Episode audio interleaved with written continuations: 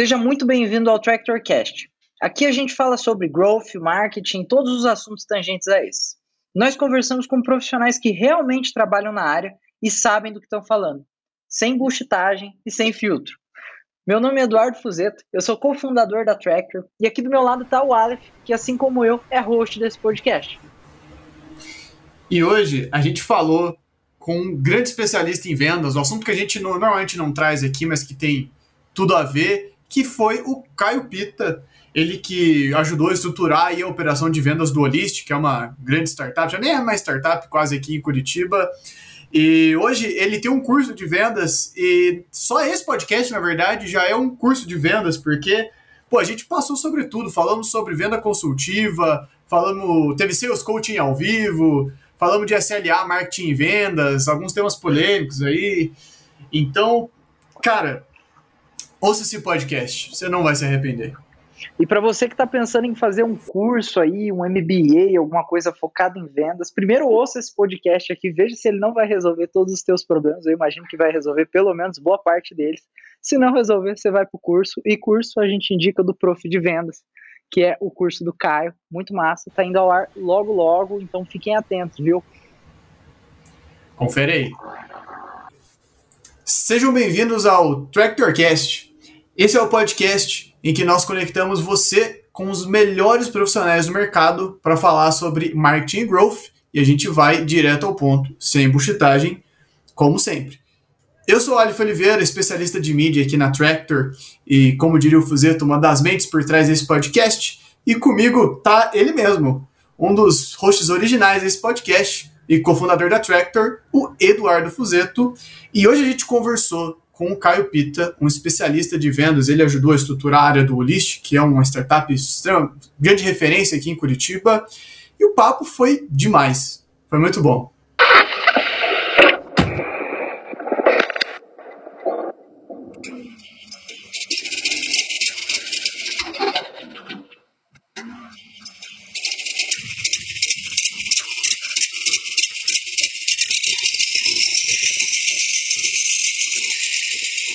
Hoje a gente está aqui com o Caio Pita, que é um grande especialista em vendas B2B complexas. E esse é um tema um pouquinho diferente do que a gente costuma trazer, que vai ser destrinchado aqui hoje no TractorCast.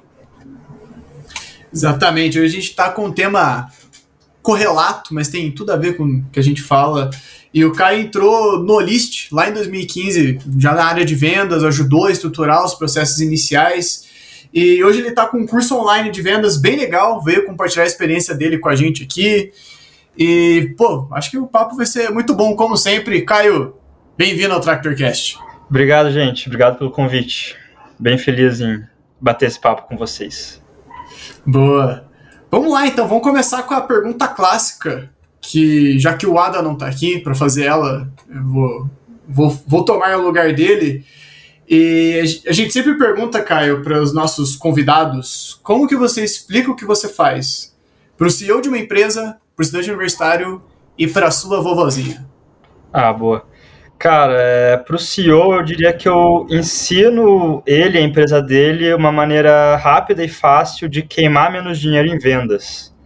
Porque o que acontece é que, assim, na, numa área de vendas, toda vez que você perde uma oportunidade, então você está negociando, você mostra a tua proposta e aquela pessoa não fecha, aquela empresa não fecha. É, aquela oportunidade teve um custo, né? Tem ali para você trazer esse lead, seja de marketing, seja de prospecção, e é um, é um dinheiro que está queimando. E, e aí tem uma, uma pesquisa da, da Midtime, uma empresa que eu admiro bastante, que é o Inside Sales Benchmark, e na última, na última edição eles mostraram que a média de fechamento do mercado é de 20%. Né? Então, imagina, as empresas apresentam 10 propostas para fechar duas.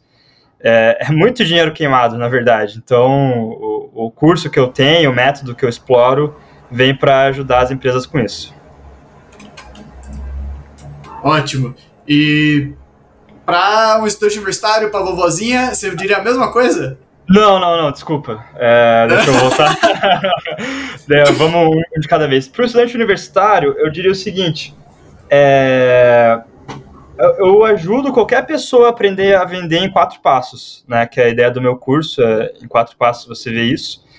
É, então, assim, para esse tipo de pessoa é importante porque ele consegue de um jeito muito mais rápido também pegar a manha, digamos assim, de como vender e, assim, para quem está começando, uh, acaba que muita gente aprende a vender na marra, né, na prática, erra muito, vai perder negócio. Claro que esse ciclo faz parte, né? Não, estou dizendo que você não tem que ir lá e errar e tal. Mas se você cortar caminho, você se torna um profissional mais competitivo no mercado, né? Então, acho que seria importante. E para minha avó, eu diria que eu ajudo as pessoas a fecharem acordos de ganha-ganha, né? Então acho que é um jeito fácil de entender, porque qualquer pessoa, na verdade, é, negocia no dia a dia. Você, quando está numa reunião de condomínio, você tem que negociar. Você vai ter que negociar teu aluguel. Quando você entra numa loja para comprar uma bolsa, também pode ter uma negociação, né? Então, e toda negociação é melhor quando os dois lados saem satisfeitos. E, e, é isso que eu tento passar nos meus conteúdos, no meu curso. Enfim, esse é o objetivo. Legal. E até um ponto que muitas vezes as pessoas não enxergam dessa forma, mas você vai contratar alguém, você está vendendo. Você vai pedir Sim. nota para o professor, você está vendendo. Né? Acho que tem muita aquela conotação negativa ainda, né? Do vendedor de maleta que vai de porta em porta e te enche o saco e empurra uma barça com ela abaixo. que não, não, é, não é o caso, né? Quando a gente fala de vender, não é só empurrar produto nos outros, né? Ah, com certeza, né? Vendas vem evoluindo muito e, tipo, ainda tem isso no mercado, é, infelizmente. É o jeito mais tradicional, mais roots de vender mas também acho que as coisas estão evoluindo e cada vez mais a gente vai ter um jeito diferente de vender. Uma das coisas que evoluiu bastante, pelo menos do meu ponto de vista, é o consenso de que a skill vendas, né, as skills relacionadas a vendas, assim como vocês comentaram, são coisas, é, é uma skill que vai ser utilizada em diversos pontos da tua vida, não só para fechar um deal que está ali no teu pipeline, pô.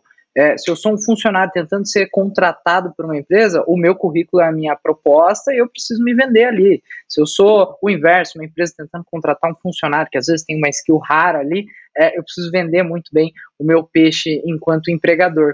É, e uma, outra coisa também que é, fala-se muito no mercado, algo que a gente consegue, conseguiu ver uma ascensão nos últimos tempos, é de uma coisa chamada vendas consultivas, né? Tal, o tal do processo de vendas consultiva. E a gente tem um especialista nisso aqui hoje. E eu queria entender, Caio, o que, que, é uma venda consultiva? É, como é que funciona um processo como esse? Por que, que é importante a gente lidar com, com, com as vendas a partir dessa perspectiva? Pô, legal, boa pergunta. É, então, eu costumo dizer que para a gente entender a venda e a venda consultiva, primeiro a gente tem que se colocar do outro lado, né? A gente tem que se colocar no lugar do cliente que está fazendo uma compra. Então, a venda consultiva ela, ela, é um espelho da compra complexa, certo? Então, por quê? É, com, com a internet, a, o, o ato de comprar mudou muito nas empresas. Então, é, lá nos anos 80, 70, uma empresa ia comprar alguma coisa, tipo, imagina uma fábrica que vai comprar uma máquina. É, essas pessoas não tinham tanto conhecimento. Você não podia entrar no Google e achar as especificações da máquina, entender, ver vídeos que comparam fornecedores. Então, é, o vendedor tinha que chegar lá e era muito na base da confiança, era acreditar naquele cara, naquele relacionamento e comprar. Então, com toda essa informação que agora o comprador tem, é, o processo de compra ficou mais complexo porque tem mais etapas, tem mais análise, é, tem mais sofisticação. E aí, o, qual que é o papel da venda consultiva? Né? Eu digo que o, o ápice da venda consultiva é você conseguir se colocar no lugar do cliente e tomar a decisão como se fosse ele, ou até melhor do que ele. Tá? Então, por exemplo, vocês aqui da Tractor, vocês, acho que vocês se posicionam como uma agência, né? Uma agência de marketing. É, se vocês querem vender isso, um plano de marketing para um CEO de uma startup, vocês vão ser muito consultivos se vocês é, se sentirem capazes de tomar uma decisão de investimento em marketing melhor do que a média dos CEOs tomam, porque eles não conhecem tanto do assunto quanto vocês conhecem, sabe? Então, esse é muito o espírito, é, é você tomar a decisão que você tomaria no lugar do cliente e mostrar para ele por que, que essa decisão é a melhor e vai trazer mais resultado, vai levar sucesso para ele. Caio, o quanto você acha que a ascensão de novos modelos de negócio, como é, SaaS e marketplaces e, enfim, consultorias em assuntos complexos, é, influenciou na necessidade das empresas de desenvolverem processos de venda cada vez mais consultivos? Ah, legal. É, eu acho que é, também vem muito da tecnologia e você ter esses novos modelos de negócio é, tornam a vida do cliente também um pouquinho mais difícil na hora de escolher né, o que, que ele vai contratar, ele tem que entender todo esse mercado, tem mais concorrência. É, então, assim, também pegando, fazendo. Eu, eu gosto de fazer esse comparativo é, anos 60, 70, 80 para agora, porque, querendo ou não, o jeito de vender de muitas pessoas ainda está baseado na, na, nesse jeito antigo, tá, sabe?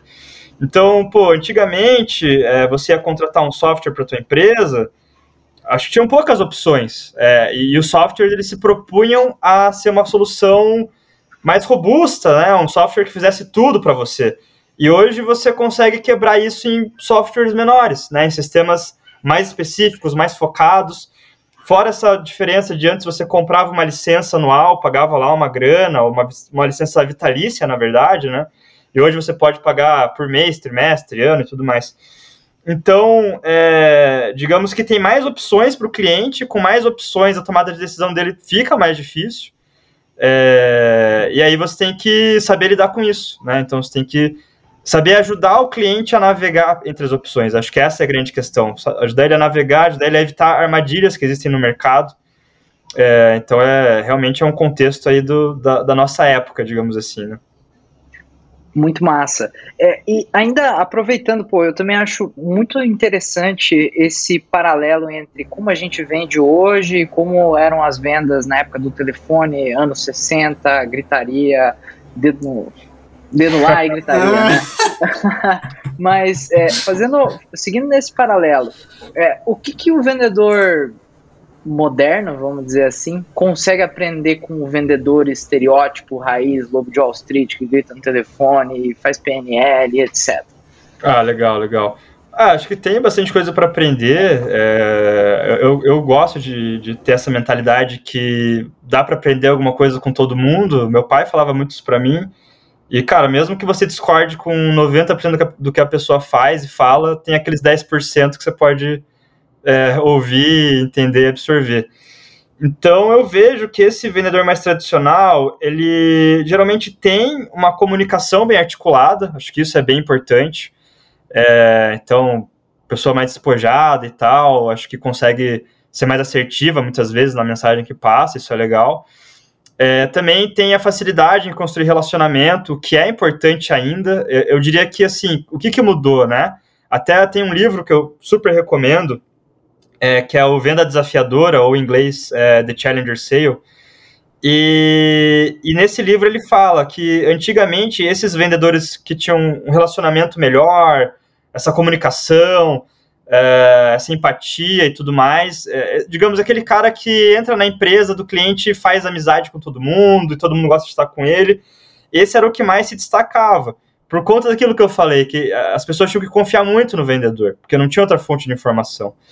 Então eu acho que assim, isso não é mais, isso não é o mais importante agora. O mais importante é ser consultivo, é você, a própria venda desafiadora fala, né? Você é, questionar o cliente, saber ajudar o cliente a, a, mudar a maneira dele de enxergar as coisas. Né? Você não ter medo de discutir com o cliente, de mostrar dados que, que apontam que o jeito dele de pensar não é o melhor, não é a melhor tomada de decisão, né? Isso é mais importante. Mas essas coisas é, de relacionamento e tal, também tem o seu peso. Você também pode perder uma venda por conta disso. Até porque, uma, uma coisa que eu exploro no meu curso também, do lado do cliente tem pessoas com perfis diferentes, perfis comportamentais diferentes. Então, ainda tem alguns perfis de comprador que valorizam mais esse relacionamento, essa comunicação mais aberta.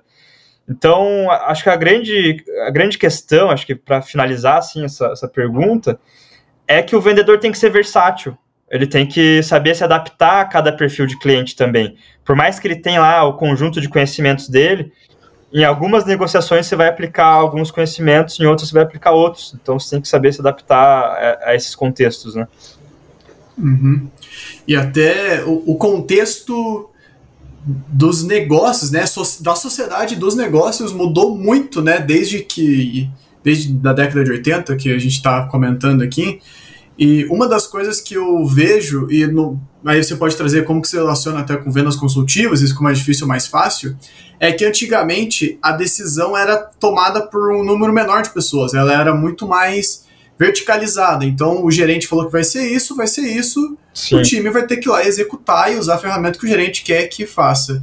E hoje, não só no mercado de tecnologia, que é o que a gente tem muito mais contato, mas a gente vê que tem uma horizontalidade, né? Tanto que tem até o, o famoso budget que vem lá dessa época, inclusive, né? Que você tem que falar com quem tem autoridade. Sim. Só que a questão é que hoje não é tipo o gerente que tem autoridade 100%. O é. time vai influenciar muito nessa equipe, nessa, nessa decisão também. Sim. Então, como que você enxerga o papel da venda consultiva em você conseguir convencer não só o decisor uhum.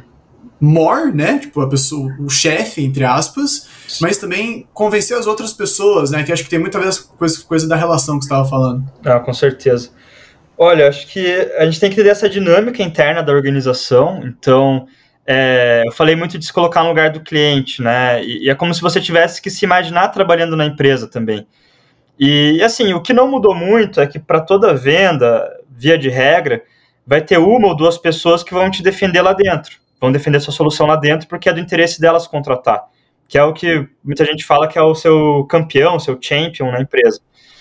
Então, você ainda tem essa figura só que mais do que estar tá junto com ele, você tem que eh, aí sim criar um relacionamento com ele e, e criar uma confiança entre você e essa pessoa. A partir, eh, isso principalmente depois que ela entendeu que a tua solução é a melhor, é, é a que ela quer. Então, eh, primeiro esse cara tem que estar tá comprado com você, ou, ou essa mulher, né? É, tem que estar tá comprado com você.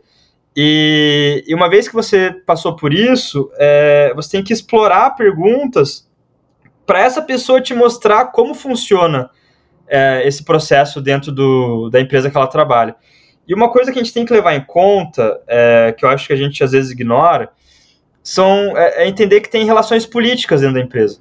Tá? Então, tem, por mais que é, tenha uma pegada de horizontalidade, tem pessoas que têm mais capital político, digamos assim, mais voz do que outras. Então, por exemplo, o caso de vocês aqui da Tractor, é, vocês querem vender o plano de marketing para uma empresa, só que lá dentro dessa empresa tem um cara que ele montou a equipe de vendas, é uma venda ativa, vamos supor, prospecção ativa. Eles não investem em marketing e vendem direto no cold call e tudo mais. Então pode ser que essa pessoa se sinta ameaçada, né? Pô, mas você vai trazer uma agência de marketing, mas é, já está funcionando, né, com a, a prospecção ativa e tal. Então vocês também têm que entender esses atores e digamos que vocês têm que passar uma tranquilidade para esse tipo de pessoa de que, ó, dá para fazer as duas coisas, né? A gente não está aqui para roubar o lugar, a gente está aqui para a empresa vender mais, assim todo mundo se beneficia, assim você vai bater meta, você vai ganhar seu variável, você vai ser promovido, enfim. Então é, é muito de entender essas necessidades de diversos atores, né, diversos funcionários dentro da empresa e essa relação política também para você conseguir navegar lá dentro, digamos assim. Tem muito disso também. E tem uma coisa também que é bem interessante. Bom, para quem não sabe, além do Tractor Cash, no meu tempo livre, eu cuido da área de vendas da Tractor, então eu costumo sentir na pele aí alguns dos problemas que o pessoal tá, tá comentando. É, eu vejo muito o seguinte: é, por mais que a gente tenha um produto que é desenhado para um perfil ide ideal de consumidor, né, um modelo de empresa com um determinado tipo de problema, o nosso produto ele tem diferentes faces de benefícios, né? É, e esse benefício ele faz mais ou menos sentido dependendo de quem está olhando isso, né? Então, se eu estou falando com um coordenador de marketing, eu sei qual é o ponto principal ali de valor que esse cara vai enxergar ou essa pessoa vai enxergar na nossa solução. Se eu estou falando com um analista é, de marketing, eu sei que ele enxerga a gente de um, uma forma diferente, dependendo da forma com que eu expor a minha solução, pode ser que ele se sinta ameaçado. Ei, esses caras vão entrar aqui e vão roubar é, o meu trabalho, assim como tu comentou que pode acontecer com um cara que está num outro método de prospecção, né? É, e eu acho que é um ponto muito importante. E descobrindo quais são os teus stakeholders ali dentro do processo de vendas e entendendo também o que, que eu mostro para cada um deles e tão importante quanto o que, que eu mostro é o que, que eu não mostro, né? Como que Exato. eu troco um pouquinho a forma com que essa informação está sendo exposta para que o receptor pegue ela e não fique na defensiva, né? É, e bom, mas Caio, sobre vendas consultivas, a gente está batendo esse papo aqui, assim como tantas outras é, empresas, produtores de conteúdo, enfim, tanta gente fala sobre vendas consultivas, tem uma, uma enxurrada de, de conteúdo que do qual a gente faz parte, inclusive, é, que fala sobre o tema e tem muita gente pegando e falando assim, ok, eu preciso implementar um processo mais consultivo na minha equipe de vendas. Só que sempre que tu pega uma metodologia, alguma coisa do tipo, acontecem erros de adaptação, erros de implementação. Sim. Quais são as principais cagadas, quais são os principais erros que você vê é, as empresas cometerem ao tentar implementar um processo de vendas um pouco mais consultivo hoje em dia. Legal, legal. É, bom, eu vejo que falta um pouco. Acho que são duas coisas, tá? É, vou começar pela talvez mais simples. As pessoas às vezes têm uma visão muito binária sobre o que é venda consultiva. Então, tipo assim, ah, ou eu tenho uma venda consultiva ou não tenho. E aí a pessoa ela, ela implementa um processo mais consultivo e ela acha que parou por aí, tipo, ah, não, agora eu tenho venda consultiva, problema resolvido. Não é bem assim, né? Na verdade, não é, é tipo, ou você tem ou você não tem. Na verdade, você tem que imaginar como se fosse uma escala que vai, tipo, de 0 a 100, onde 0 é uma venda nada consultiva e 100 é a venda mais consultiva possível. Então, você tem que ter a criticidade de olhar para o teu processo de vendas e pontuar ele nessa escala, né? Ele é consultivo? É, mas quanto? Ele é um consultivo 30 ou consultivo 80? Faz muita diferença. Então, se você. É, e aí que tá, se você tem uma venda mais consultiva que os seus concorrentes, a tendência é que isso seja uma vantagem competitiva e que você ganhe mais clientes e os clientes mais importantes do seu mercado, isso vai te trazer mais receita também. Então, por isso é muito importante. E aí o que eu vejo que, que na minha assim, no, na minha opinião, é a maior dificuldade desse mercado é que falta método. Então, até vou aproveitar essa pergunta para falar um pouquinho mais do método que eu trabalho. Comentei algumas vezes aqui no, no podcast, fazer o, jabazinho. É, eu mesmo tentei implementar a venda consultiva por muito tempo no List, acho que tive algumas conquistas legais lá dentro. É, o nosso processo ele se tornou mais consultivo com o passar do tempo. Mas depois que eu saí de lá, que eu cheguei nesse método é, que hoje eu considero mais completo. E eu, sinceramente, não, Claro, posso pesquisar mais, né, para confirmar, mas eu sinceramente ainda não vi um método com essa característica que eu consegui montar. Eu chamo do método dos 4Ds, tá? E eu vou explicar por que disso e, e como ele funciona um pouquinho melhor. É, eu considero que tem quatro motivos que são os principais motivos de você perder uma venda, tá? O mais simples deles é você, e que acho que muita gente entende, é você perder uma venda para um concorrente direto. Então, vocês, no caso, são uma agência de marketing, uma agência de performance, e aí o cliente contrata outra agência. Então, a solução para esse primeiro problema é você conseguir se diferenciar dos seus concorrentes. Então, você mostrar que sim, você é uma agência de marketing, existem outras no mercado, mas vocês trabalham elementos que as outras não trabalham. Né? Vocês agregam valor que as outras não agregam. Então, esse é o primeiro D, é o diferenciar, que na verdade vai te acompanhar na jornada de vendas inteira. Então, em todo momento da negociação, você vai estar tá reforçando para o cliente os seus diferenciais, desde do, do começo até o fim, tá? Então essa é a primeira questão. O segundo problema é, que te faz perder vendas é que o cliente ele simplesmente decide não comprar de você, mas também não comprar de ninguém. Ele, ele pega e olha, ah, não, legal que você me falou, mas eu não vou investir agora. Eu não vou investir em marketing agora. na verdade, eu não, não vou gastar meu dinheiro com nada disso agora. Eu vou o dinheiro que eu tenho eu vou contratar mais funcionário, eu vou é, reformar minha loja, não sei. Na, nada que vai ajudar a aumentar a vendas diretamente. Acho que esse é o ponto. Então, é, digamos que o cliente escolhe ficar na inércia, né? Escolhe não tomar nenhuma atitude para resolver os problemas de vendas que ele tem. E aí, o, o segundo D seria o despertar. Então, você tem que despertar no cliente essa urgência em resolver esses problemas que ele tem.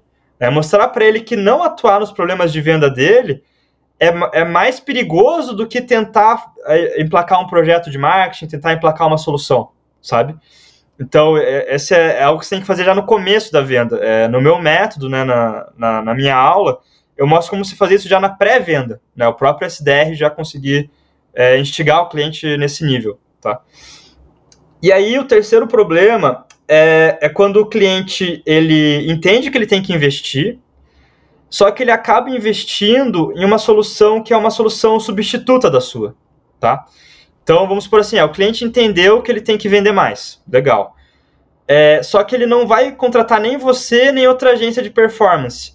Vamos supor que é um restaurante. O restaurante, para vender mais, o que, que ele vai fazer? Ele vai investir em panfletagem, ele vai investir em, ah, vou torrar um monte de cupom de desconto no iFood, no Rap, para trazer mais cliente.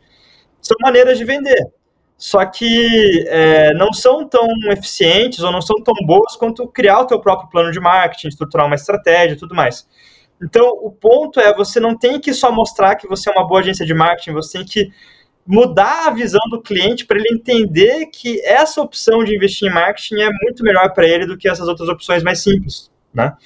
Então, é o que eu chamo de direcionar o cliente. Você tem que, digamos, não ter esse medo de até confrontar ele para ele ter essa nova visão, né?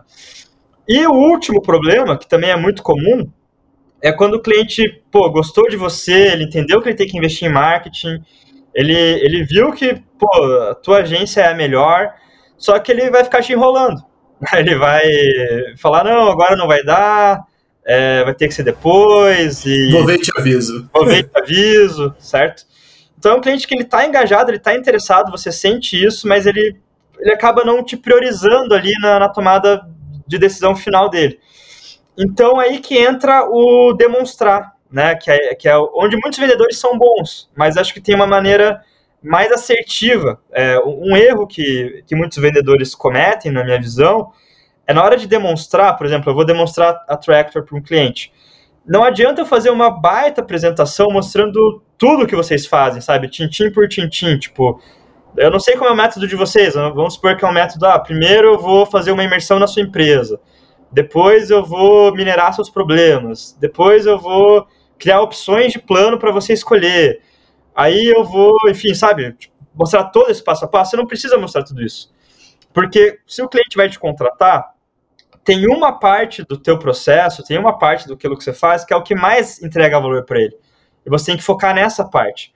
Para ele falar, pô, eu preciso disso agora sabe? Então, é, é, essa seria a última aula aí do, do meu método, né? Então, uma aula para cada um dos Ds. E, e com isso você realmente tem um, um passo a passo que faz sentido para implantar uma venda consultiva. E o que eu gosto de falar sobre o método é que ele é bem flexível, sabe? Então, é, são quatro aulas de aproximadamente uma hora e, e com várias ferramentas e tal. Mas se você vê a aula e você sente que você não precisa de tudo aquilo, você pode aplicar uma parte só e depois você vai melhorando aquilo, né? Você vai testando, melhorando. Então é para ser muito prático, né? É algo realmente para você ver resultado rápido. Então é, enfim, é como eu penso em trabalhar e espero ajudar as empresas a terem uma venda mais consultiva. Boa. Pô, é muito legal. É conseguir desmembrar aspectos de um processo de venda dessa forma com que tu tá fazendo, Caio. Mas trocando aqui um pouquinho a, a forma com que a gente olha a coisa, eu sei que isso vai depender de cenário, mas Caio, primeiro, para você, qual que dos Ds é o mais difícil de ser construído, o mais difícil ah, de ser operado? Cara, é o direcionar, sem dúvida, que é o é onde muitos vendedores, até aí, aí que pega a questão do vendedor relacional que a gente estava falando, sabe? Porque o vendedor muito relacional, ele não quer incomodar o cliente. Ele, sabe, ele, ele digamos que ele quer, quer fazer o cliente se sentir bem. Só que às vezes tomar a melhor decisão para o seu negócio não é uma coisa que te faz se sentir bem, entendeu? Às vezes são decisões difíceis, decisões duras, você tem que rever seus conceitos, você tem que arriscar. Então, e, e assim, é, eu, eu posso falar com tranquilidade. Na minha experiência do Olist, eu sinto que eu consegui ajudar a equipe a construir muito bem os outros 3Ds. Mas esse direcionar é o mais difícil, porque é onde o vendedor tem mais resistência em tentar aplicar também, né? E, e, exige prática, porque no começo você vai errar, você não vai conseguir fazer o cliente mudar de ideias, o cliente vai ficar irritado, você vai ficar irritado, você vai perder venda. Mas se você não começar a botar isso em prática, você não aprende e aí você não dá o próximo passo, digamos assim, né?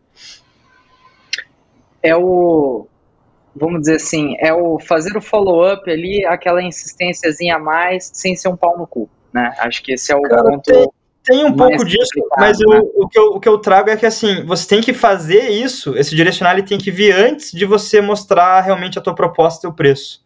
Uhum. Então não é só no follow-up, é tipo, vamos imaginar aqui rapidamente uma situação de venda de vocês.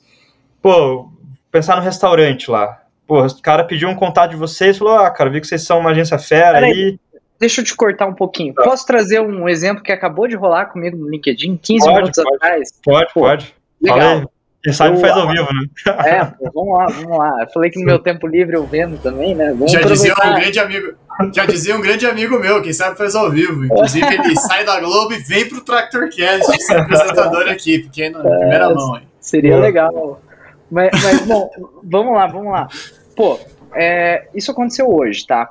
É, hoje, dia 4 de março, enquanto estamos gravando o Tractor Cash aqui. Abordei uhum. uma empresa no LinkedIn falando que, ok, olha, somos a Tractor, a gente é, tem uma solução para gerenciamento de contas de mídia paga. Eu dei uma olhada no teu no perfil da tua empresa e acho que a gente pode ter uma boa conversa aqui. É, uhum. Vamos bater um papo. É, eu recebi a seguinte resposta: olha, a gente já tem uma agência que faz isso pela nossa empresa. É, acontece que eu fui dar uma diagnosticada, vamos dizer assim, do ponto de vista externo, do, no que está sendo feito. E eu encontrei muitos erros técnicos, vamos dizer assim, na forma com que a mídia paga, que é o nosso objeto de trabalho, está sendo Legal. feita dentro daquela empresa. E aí eu levantei ali, acho que já foi um, não follow-up, né, mas uma abordagem talvez um pouquinho mais bem Sim. estruturada. Eu levantei, olha, vocês têm é, X coisa que está acontecendo que não é tão legal para o teu modelo de negócio por conta de X, Y e Z, tem tal Sim. prática que está sendo adotada que é problemática porque faz com que vocês percam volume no teu funil, nesse caso aqui, e a resposta que eu recebi foi, olha, como eu comentei, a gente tem uma consultoria que nos atende e está trabalhando uhum. nessas otimizações como que eu faço um follow-up nessa pessoa sem ser um cu? Porque eu gostaria de falar o seguinte: olha, é, a sua consultoria subiu anúncios na semana passada que não fazem sentido nenhum. Eles estão fazendo cagada. Como que eu insisto aí? Como que eu direciono esse cara? Claro, claro. Me conta um pouquinho mais, essa empresa trabalha com o que, mais ou menos, só para eu ter um contexto? Legal. Essa empresa, ela tem uma solução B2B, certo? Então, é, uhum. eles também vendem, é, eles também têm um processo de venda complexo, eles eles são uma. Não dá para dizer que eles são uma software house, mas é quase uma software house. Eles têm alguns produtos já mais formatados que vão ser vendidos ali como white label, certo? É, eles geram leads por meio de inbound, por meio de mídia paga, e eles vendem para empresas que têm um perfil enterprise também, tá. certo? São soluções complexas. E bom, acho que basicamente é isso. Eles são uma empresa de software que vende no B2B soluções complexas. Soluções personalizadas. São, são grandes também, exato. É, e você, é, só para é, é importante para esse contexto, vocês já atendem alguma empresa como eles ou parecida? Sim, sim, sim. Temos várias empresas que, que são similares. Ah, legal, massa. Cara, eu diria assim, é... eu acho que o que aconteceu contigo ali que eu faria diferente, tá? Eu acho que sim, você ter visto esses erros é o, é o motivador de você querer falar com ele. Isso está corretíssimo.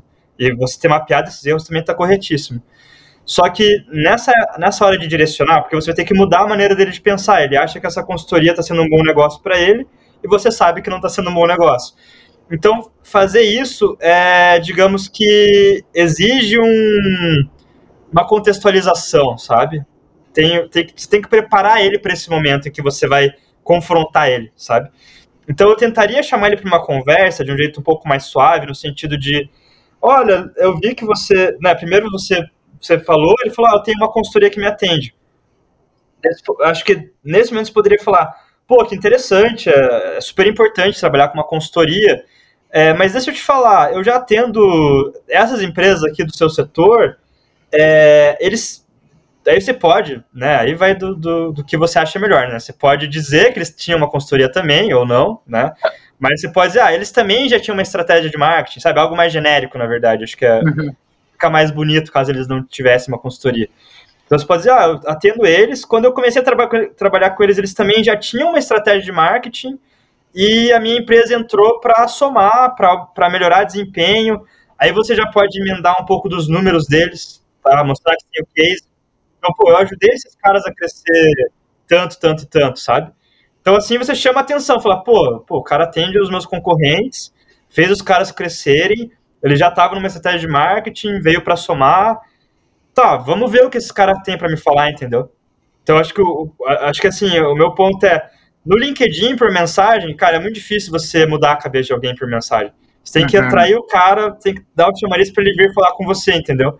Aí, quando ele vier falar com você, também tenha paciência, não taca direto o problema na, na cara dele, mas, tipo, vai um pouco mais no, no, no, papo. Eu começaria o papo com o seguinte: ah, me conta um pouco mais dos seus objetivos. Você completou essa consultoria, você tem metas, né? Quanto você quer atingir de receita, de faturamento. Deixa ele falando e aí vai perguntando: ah, e, e como é que tá? Falta muito para chegar lá? Quais são os problemas? Aí ele vai começar a te abrir os problemas, entendeu? E aí você, às vezes, você não precisa nem entrar no mérito de que os caras estão fazendo um trabalho ruim, mas você vai mostrar que, ó, esses problemas que você está tá tendo, eu acho que eu poderia complementar dessa dessa forma, entendeu? Porque às vezes a consultoria que ele está trabalhando lá dentro pode, ser, pode até ser que algumas coisas eles estão fazendo muito bem. Uhum. Ele, ele, não sabe, né? Ele não te deu muitos detalhes. Mas pode ser que seja a consultoria que ajustou o branding dele, que é uma coisa que vocês não focam tanto, né? E aí você entra para complementar de verdade, sabe? Então eu iria um pouco mais por esse caminho, sabe? Acho que não sei se faz sentido. Claro, muito massa, muito massa. Eu acho que eu acho que faz total sentido. Vejo, inclusive, oportunidades gigantes que eu tive para desenvolver alguns desses pontos aí ali na, na minha conversa no inbox. É muito legal, muito legal poder ouvir um feedback desse. Boa, boa. Os seus coaching ao vivo aqui com, com o método Caio. Sim, cara. cara é. o, o, o que eu percebendo aqui, ouvindo a, a, conversa de vocês, é que parece que o Fuzeto estava ali muito no, no, primeiro D, que é o despertar ainda. Isso, exato. É, o, o, cliente ele não, ele não enxerga que ele precisa de uma solução nova. Então ele tem que despertar o interesse dele em uma solução nova. E pensando que a gente vai aqui pro, pro direcionar, né? Uhum. É, conseguiu despertar, o cara entendeu, tipo, pô, talvez eu realmente precise mexer em alguma coisa, né? Uhum. Podem ter vários cenários aí, essa empresa é uma agência full stack, eles estão fazendo uma parte de inbound e branding que faz sentido, talvez mídia não tanto, e ele começa a considerar o nosso serviço. Sim. É, e a gente vai partir para o direcionar. Qual momento que, ou qual situação que o vendedor vai falar assim, cara, pensando na tua situação, na verdade, eu acho melhor você não contratar a gente. Por esse, esse, esse motivo. Ah, tá, entendi. Cara, é, acho que pode, pode, pode acontecer sim, tá? Acho que a pergunta-chave é: se você tivesse no lugar do cliente, você contrataria essa solução? Que no caso é a sua? Essa é a pergunta-chave. É, toda vez que você falar, não, no lugar desse cliente eu contrataria a minha solução. Cara, você não pode perder essa venda, entendeu? Você tem que, tem que converter. Agora, se. E, e, qual que é o grande critério aqui? Você tem que entender se aquele cliente tem as condições, tem o contexto para realmente usufruir da sua solução, né? Então, lá no list, por exemplo, um exemplo bem básico, a gente não podia vender para quem não emite nota fiscal, porque ele, ele, precisa, ele era obrigado a emitir nota fiscal para fazer venda com a gente. Então, isso era um ponto que a gente falava, o list ainda não é para você mas ao mesmo tempo também era o nosso papel engajar ele para, cara, né? Acho que faz sentido você pensar em começar a emitir nota fiscal em breve, teu negócio está crescendo, é importante, sabe? mostrar os benefícios disso também. Só que eu, eu acho que o grande perigo aí é que um vendedor menos experiente, ou é que aí, né, às vezes não é nem experiência, sabe? É uma questão de visão estratégica mesmo. Então, um vendedor que não tem tanta visão estratégica, ele pode olhar e falar: ah, não, se eu fosse o dono dessa empresa, eu não contrataria. Mas às vezes porque o vendedor não entende como ele poderia realmente se beneficiar da, da, da solução, uhum. sabe? Então, quanto mais o vendedor entende, é, isso eu, eu, defendo muito, assim, uhum. você quer formar não só um bom vendedor, sabe, mas qualquer profissional bom em uma empresa, ele não pode entender só da, da sua parte técnica, né, ele tem que entender de estratégia de negócio. É, hoje o mercado é assim, senão você fica para trás. Então, um caso também do lixo lá meio bobo. Eu ficava bem irritado quando isso acontecia. Mas a gente atendia muita loja, muita loja mesmo. E às vezes chegava uma loja tipo assim, ah, vende maçaneta para porta. Aí o vendedor já ficava, ah, não, esse cliente é muito ruim, né? Não dá para fechar. Por que, que marcaram um cara que vende maçaneta para porta? E, cara, sinceramente, tipo, é, não é o melhor produto do mundo para você vender na internet. Só que dá para vender. Tipo, dá pra, o negócio é você ter uma meta realista. Né? Você não pode esperar em dois meses fazer 100 mil reais de venda em maçaneta para porta. Mas é, uma meta um pouco mais dentro do, da realidade ali pode fazer todo sentido. E na verdade, não entrar na internet pode ser um, uma comida de bola, né? Você pode começar a construir um caminho ali, crescer, diversificar teu produto.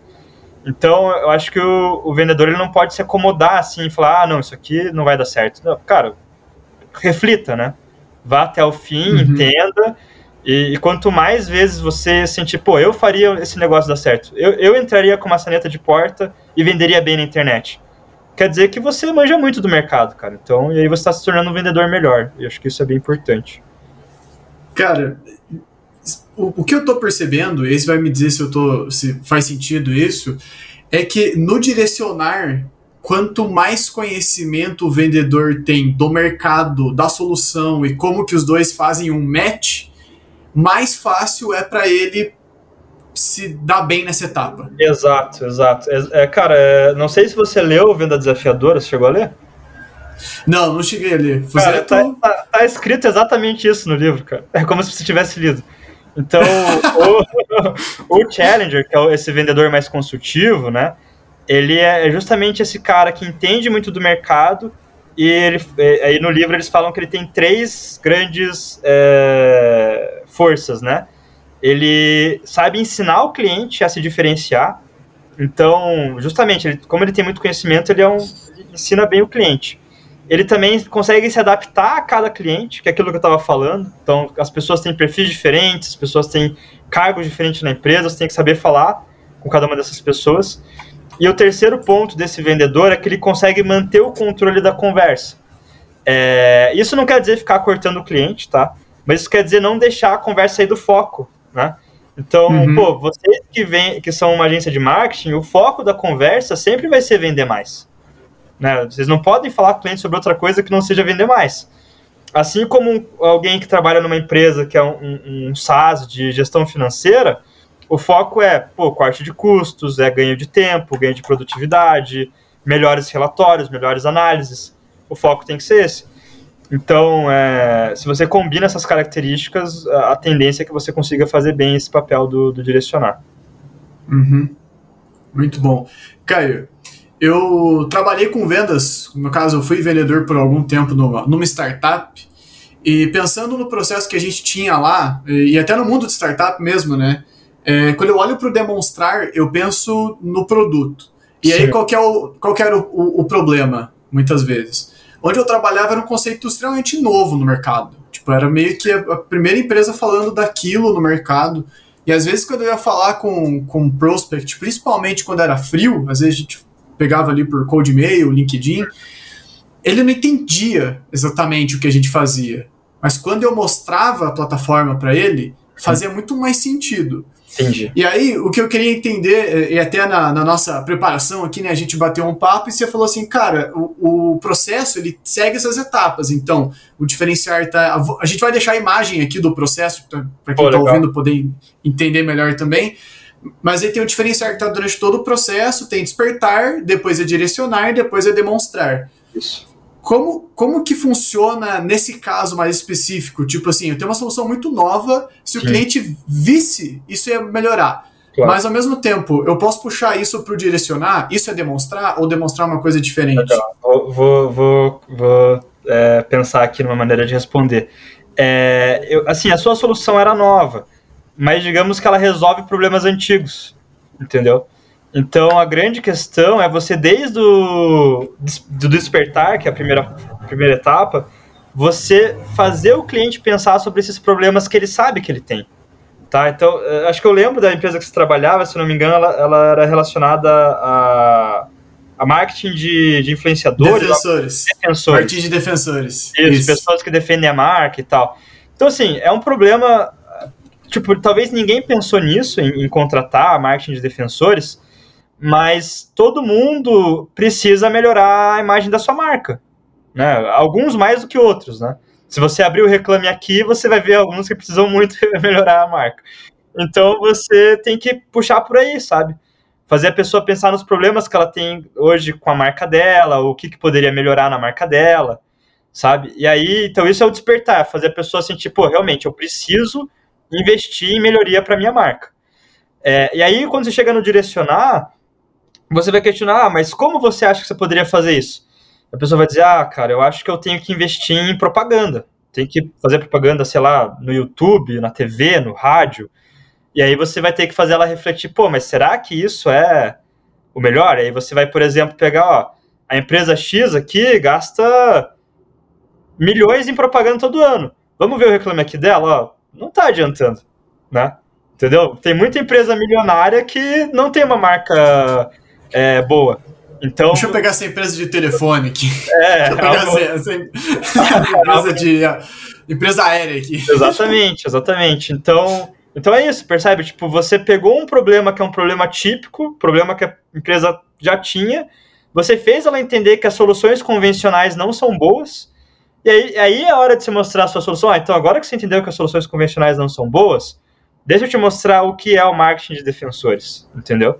Aí, aí o contexto tá muito favorável, falar, pô, cara, é isso que eu preciso, entendeu? Uhum. E, cara, a, às vezes isso acontece, talvez na, na tua experiência até no Olist, a, a, acontecesse isso muito, que a pessoa já no começo, não, mas cara, o que, o que, que é isso? Tipo, uhum. você quer falar, não, não, não, sim, o que, que é? Me fala o que é, me mostra claro. o que é. Total. E aí, o que, que, que você faz? Como é, como é que claro. você lida daí para você para pessoa? Cara, eu acho que tem duas situações, tá? Você tem que pensar se o, se o lead veio do, da prospecção passiva ou da ativa, tá? Se ele veio da passiva, é muito mais fácil você, é, aquilo que eu falei, manter o controle da negociação, porque ele estava interessado em alguma, ele viu alguma coisa na tua solução. Sim. Ele entrou no seu site, ele entrou no material seu, então começa a, a, a conversa por, por aí, tipo, claro, faz o quebra-gelo, tudo, mas até no meu curso eu mostro bem passo a passo, dou dica para fazer quebra-gelo e tal e tudo mais. Pergunta de situação, né? E aí você vai entrar nas perguntas de problema para, ah, né, por exemplo, lá, vamos pegar o marketing de defensores, ele entrou no seu site e tal.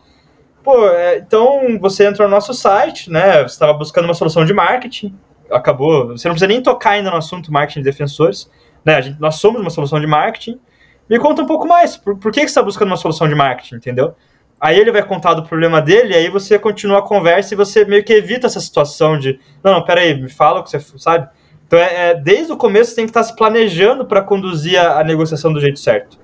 E na venda Sim. ativa, é, o, o cliente não pediu para você falar com ele, mas o que eu bato muito na tecla no meu curso é você tem que se preparar para fazer essa prospecção. Né? A pior, a, o que não dá certo em venda ativa, e muita gente desiste de fazer venda ativa, é, cara, não dá pra você montar uma lista de 50 empresas e ligando a torta e a direito e achar que você vai vender alguma coisa. Não, não, não é assim. Então, 50, venda... 10 mil, 20 mil, não, é, não, dá certo. Não dá certo. Até a comparação que, que vem até do, do Receita Previsível, né, com é um baita livro também, ele fala, ó, a venda passiva é pescar com rede. Você joga a rede lá, vai vir peixe pequeno, vai vir peixe grande, vai vir bota, garrafas, tá? Enfim, você vai vir coisa boa, vai vir coisa ruim, você tem que saber filtrar. A vendativa é pescar com arpão, você, é um peixe de cada vez. Então você tem que. E aí, e aí, assim, você não vai pescar um peixe pequeno com arpão. Você vai mirar no maior peixe. Um peixe bom. Então, se você está fazendo uma vendativa, querendo mostrar marketing de. de desculpa, esqueci o nome, de defensores. Defensores. De defensores. É, você, você começa falando, ó, é, eu sou eu sou o Caio da empresa X. Eu estou entrando em contato contigo porque eu vi no seu site ou eu vi no seu Reclame Aqui tal, tal e tal problema. E eu tenho uma solução de marketing que pode te ajudar com isso. Então, o roteiro é mais ou menos esse. Então, você entra para falar do problema que você viu. É, eu vi que tal coisa está acontecendo, eu vi que os teus concorrentes já estão investindo em outras alternativas que você ainda não está, sabe? Então, pô, legal. Então, né, vamos conversar sobre isso. Daí a pessoa vai te contar um pouco mais e você vai chegar lá no ponto onde você quer chegar. Então, acho que essa situação de o cliente falar, não, para tudo, me explica o que você faz, é, é, digamos, é um sintoma de que você não estruturou a tua abordagem para você manter o controle da, da conversa. E, e, manter o controle da conversa não é no sentido autoritário, tipo, ah, eu mando Sim. aqui, não. É você criar um contexto interessante para o cliente, mas ao mesmo tempo com os assuntos que você quer abordar na ordem que você quer abordar. Então ele se sente bem falando com você, mas você está pautando a conversa, sabe? Então é, uhum. não é fácil fazer isso, exige prática também. Mas lá Sim. no meu curso você aprende como fazer isso. Arrasta pra cima. Arrasta pra cima. E, e uma coisa que eu acho que vale a pena adicionar a esse ponto aí é o seguinte, né? Esse sobre o manter o controle é justamente daquilo que a gente estava falando. Tem coisas que fazem mais sentido para pessoas que estão num determinado contexto do que para pessoas Exato. que estão em outro determinado contexto, sabe? É, por exemplo, aqui na Tractor, o que acontece muito, né? A checagem que eu faço ali é, para entender qual que é o direcionamento que eu tenho que dar para uma determinada venda, ela depende muito é, se, ok, eu tenho uma operação de mídia que acontece hoje com a minha equipe, eu quero expandir, não tenho braço para fazer, eu não faço mídia ainda e quero começar a fazer, é, eu estava com uma agência, quiquei a agência porque eu tô puto com eles, eles são muito ruins e estou procurando uma outra alternativa, e dependendo de qual é o ponto de partida é, do lead, né, da pessoa com quem eu estou conversando, o meu, o meu discurso, às vezes eu estou falando a mesma coisa, mas a forma com que eu estou expondo aquilo muda completamente. O resultado Exato. também é, muda completamente, sabe? É, tanto do ponto de vista de eu vou expor para o meu lead ali o que, que é importante, né? O que, que ele quer saber. Pô, se ele está vindo de uma agência, eu sei que ele vai ter de, é, dúvidas que são, que são as principais de pessoas que vêm é, de agências e estão conversando com a Tractor agora é, tem essa questão de expor o conteúdo mais adequado, só que do ponto de vista como vendedor também, você é, consegue encontrar argumentos mais firmes para cada um dos casos. Né? Por exemplo, é, no nosso caso, dentro do mercado de agência que tem é, a sua fama, né? Pô, o pessoal ouve a agência, dá gatilho, começa a, a, cair cabelo, labirintite ataque e tal. Então, assim, é, a nossa estratégia é muito baseada em expor ali quais são os problemas que uma agência costuma gerar quais são é, os furos no modelo de negócio de uma agência tradicional e mostrar por que, que isso não acontece dentro da Tracker. Né? Então, acho que essa adaptação no discurso ali é, ela é muito importante e é importante você definir qual que é o caminho mais adequado já no início da venda, né? Porque uma vez que você segue nele, para você conseguir trocar a tua abordagem ao longo do processo, é uma dor de cabeça lascada. E às vezes você perde total atenção, perde completamente a atenção e interesse do cara se você iniciar pelo caminho errado, né? É, o que eu trago é que o bom vendedor tem que saber ler esse contexto, né? Ler o contexto e, e adequar. E, e, uma ferramenta que ajuda muito nisso, eu acho até que algumas empresas subestimam, é criar personas, que é uma coisa que na primeira aula do meu curso eu trabalho, aí a gente usa lá o mapa de empatia, sabe, aquele bem completo. Dá um trabalhinho, né, são sete passos ali que você tem que preencher e tal, mas, cara, uma vez que você tem isso bem feito, você entende de verdade, você se sente na pele do, da persona, né? E aí, para você construir essa conversa, construir essa negociação, é, acaba sendo uma mão na roda, assim. Exatamente. E muitas vezes a, a, a, as empresas eu vejo que focam muito em construir o ICP, né? Tipo, ah, o perfil da empresa. Uhum. E não foca no, cara, tipo, quem é o decisor principal? Quais são os decisores, né? Porque Sim. às vezes você tem empresas aí que vão estar tá vendendo pro restaurante, que nem o Caio deu de exemplo, que provavelmente vai falar com o dono, né, mesmo seja uma rede de restaurantes muito grande, e você às vezes vai estar vendendo para uma empresa gigantesca, multinacional, que você vai ter que falar com o marketing, vai ter que falar com o time, vai ter que falar com compras, vai ter que falar com 10, 15 pessoas, às vezes com o diretor, com não sei quem, às vezes tem até processo seletivo. É, e, e, muitas vezes acaba passando isso no, no processo, né? Tipo, ah, a empresa é assim, não, mas e, quem é a pessoa? Como é que eu falo? Né? por onde que eu entro, né? Tipo, eu vou entrar no diretor ou eu vou entrar no, no dono direto? Ou será que eu posso entrar pelo analista? É, são coisas que normalmente ignoram, né? Passa reto na, na persona. Tipo, vou falar com a empresa, não com uma pessoa. Exato. É, esse conceito do SP, cara, eu posso, posso até gerar uma polêmica aqui, mas Opa. eu confesso que eu confesso que eu não sou tão fã, eu acho que ele pode ser bom, tá? Acho que dependendo do, do cenário da tua empresa, pode fazer sentido você mirar nisso. Mas eu acho que ele tem um lado do tipo, ah, eu só quero atender esse tipo de cliente, sabe?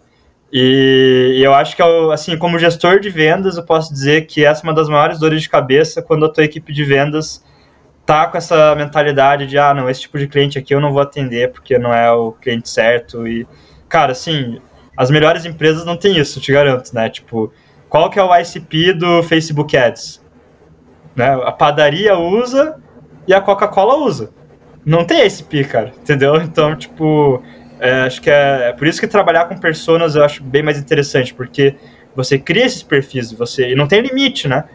Eu recomendo começar com umas três ou quatro pessoas, né, no negócio. Mas se você quiser ter oito pessoas no seu negócio, pode ter. Se quiser ter 15, você pode ter, entendeu? Então você vai saber como falar com, com cada uma, né? Boa. polêmico, hein? Polêmico. mas eu acho. Eu, eu concordo, porque até certo ponto é muito fácil você falar que quem vende fechadura não, não é meu ICP.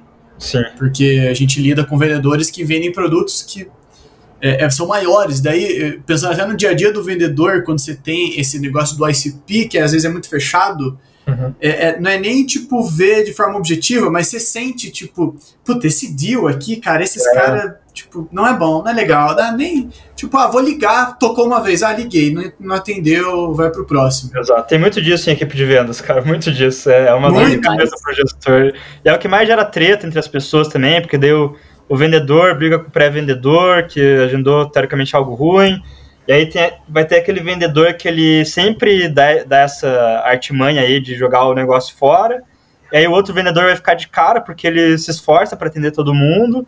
Só que aí, claro, né, o cara que fica com filé mignon vai bater mais meta e, e tudo mais. Então é, é bem complicado. E, e, eu acho que tudo parte muito dessa mentalidade que a gente tem, não só em vendas, tá? Acho que em vários aspectos da vida até, que é uma mentalidade muito binária, sabe?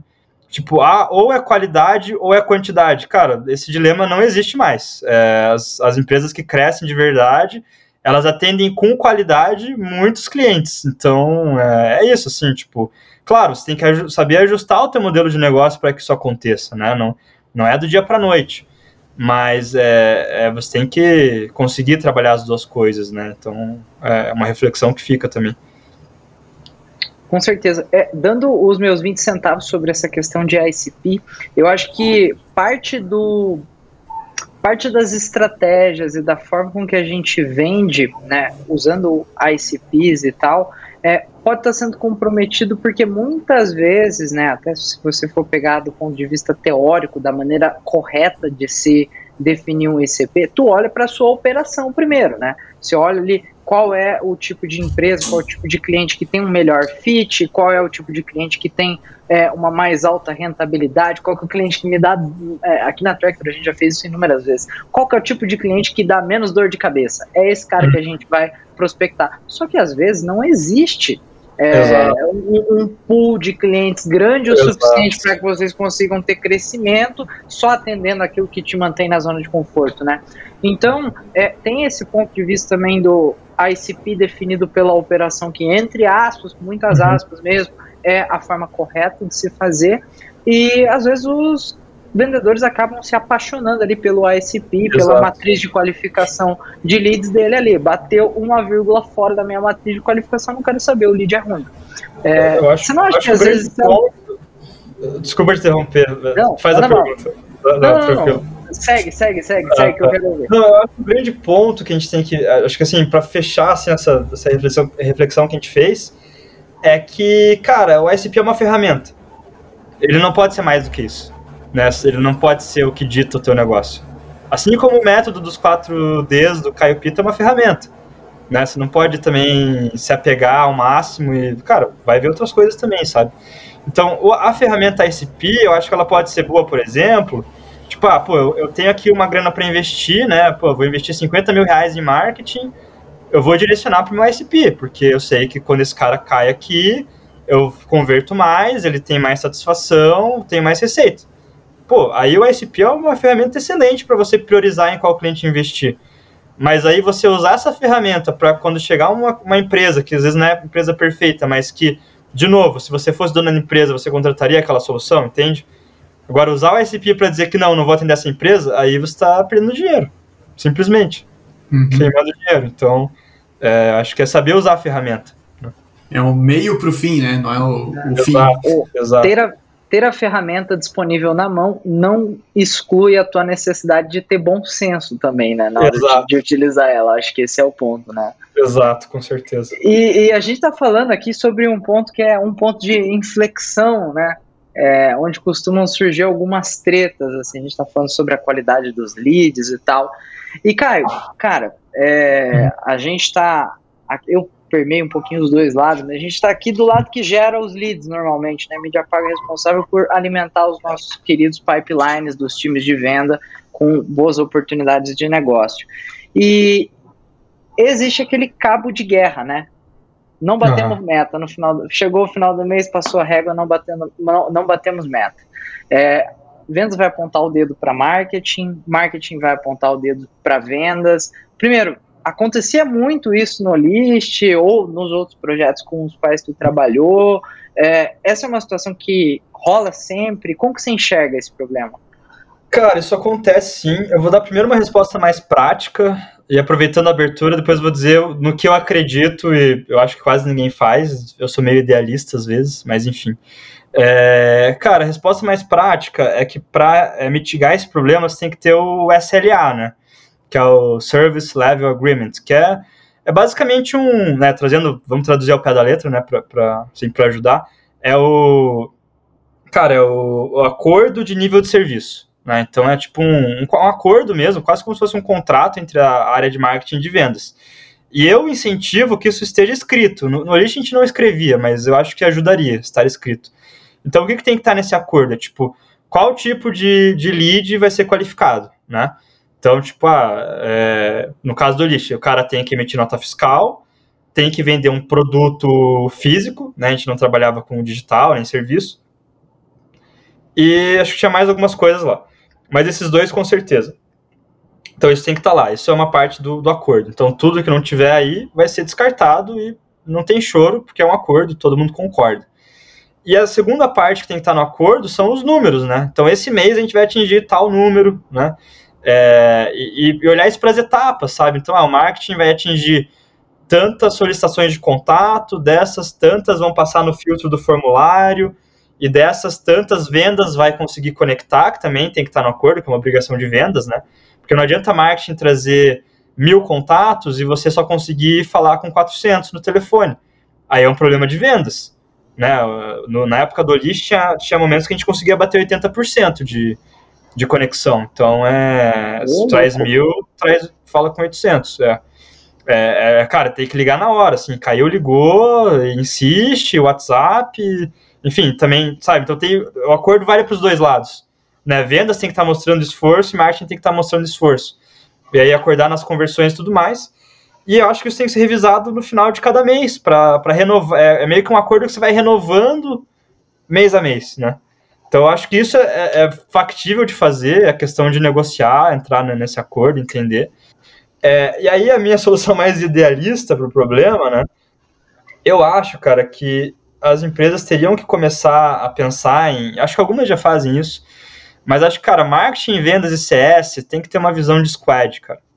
É, esse modelo que a gente trabalha hoje de o vendedor tem uma meta mensal ou trimestral, bateu a meta de fechado de contrato fechado, ganha um variável e já era, cara, isso aí não é sustentável, sabe? Tipo, eu, eu assim, claro que é mais fácil falar do que fazer, né? Eu não sou CEO de uma empresa, mas se eu fosse CEO de uma empresa, montaria o squad com o marketing, vendas e CS, colocaria um salário fixo alto para todo mundo, cara, e o variável baseado em resultado de sucesso do cliente, não só de venda, né? Então, receita trazida por clientes, que aí vai depender, do, no caso do lixo, depende, dependeria do GMV do cliente, né, que é o quanto ele vende no marketplace. No caso de outras empresas, vai depender do, do valor do contrato, renovação de contrato e tal. E, e meio que todo mundo ganhar o mesmo variável, sabe? É, e, um variável também, aí, claro, dependendo, bom ou não. Mas eu acho que, cara, é, é uma mentalidade ainda arcaica que a gente tem de bota o salário da galera lá embaixo, principalmente vendedor, e abusa no variável pro cara se matar e trazer cliente. Só que aí esse cara perde a noção do todo. Ele, ele vai trazer cliente que aí sim não estava na hora de trazer, ou ele não vai fazer o alinhamento que ele tinha que fazer, ou ele não vai ter a integração com o CS que ele teria que ter, sabe? Então, tipo, pô, na própria Tractor daria para fazer isso, sabe? Tipo, vocês têm lá a parte de marketing, venda e o CS de vocês, podem dividir isso em squads por, por tipo de cliente que vocês atendem, sabe? Por segmento e tal. E, e tipo, pô, vamos olhar para receita final mesmo, né? Não só fechar o contrato, mas esse cara tá tendo uma boa experiência aqui dentro, ele tá gastando mais com a gente. Porque eu tenho certeza, né? Um cliente que entra com vocês, ele entra gastando X. Se, se o trabalho for bom, daqui a alguns meses ele tá gastando 2, 3X, né? Então todo mundo pode se beneficiar disso daí, inclusive a empresa, né?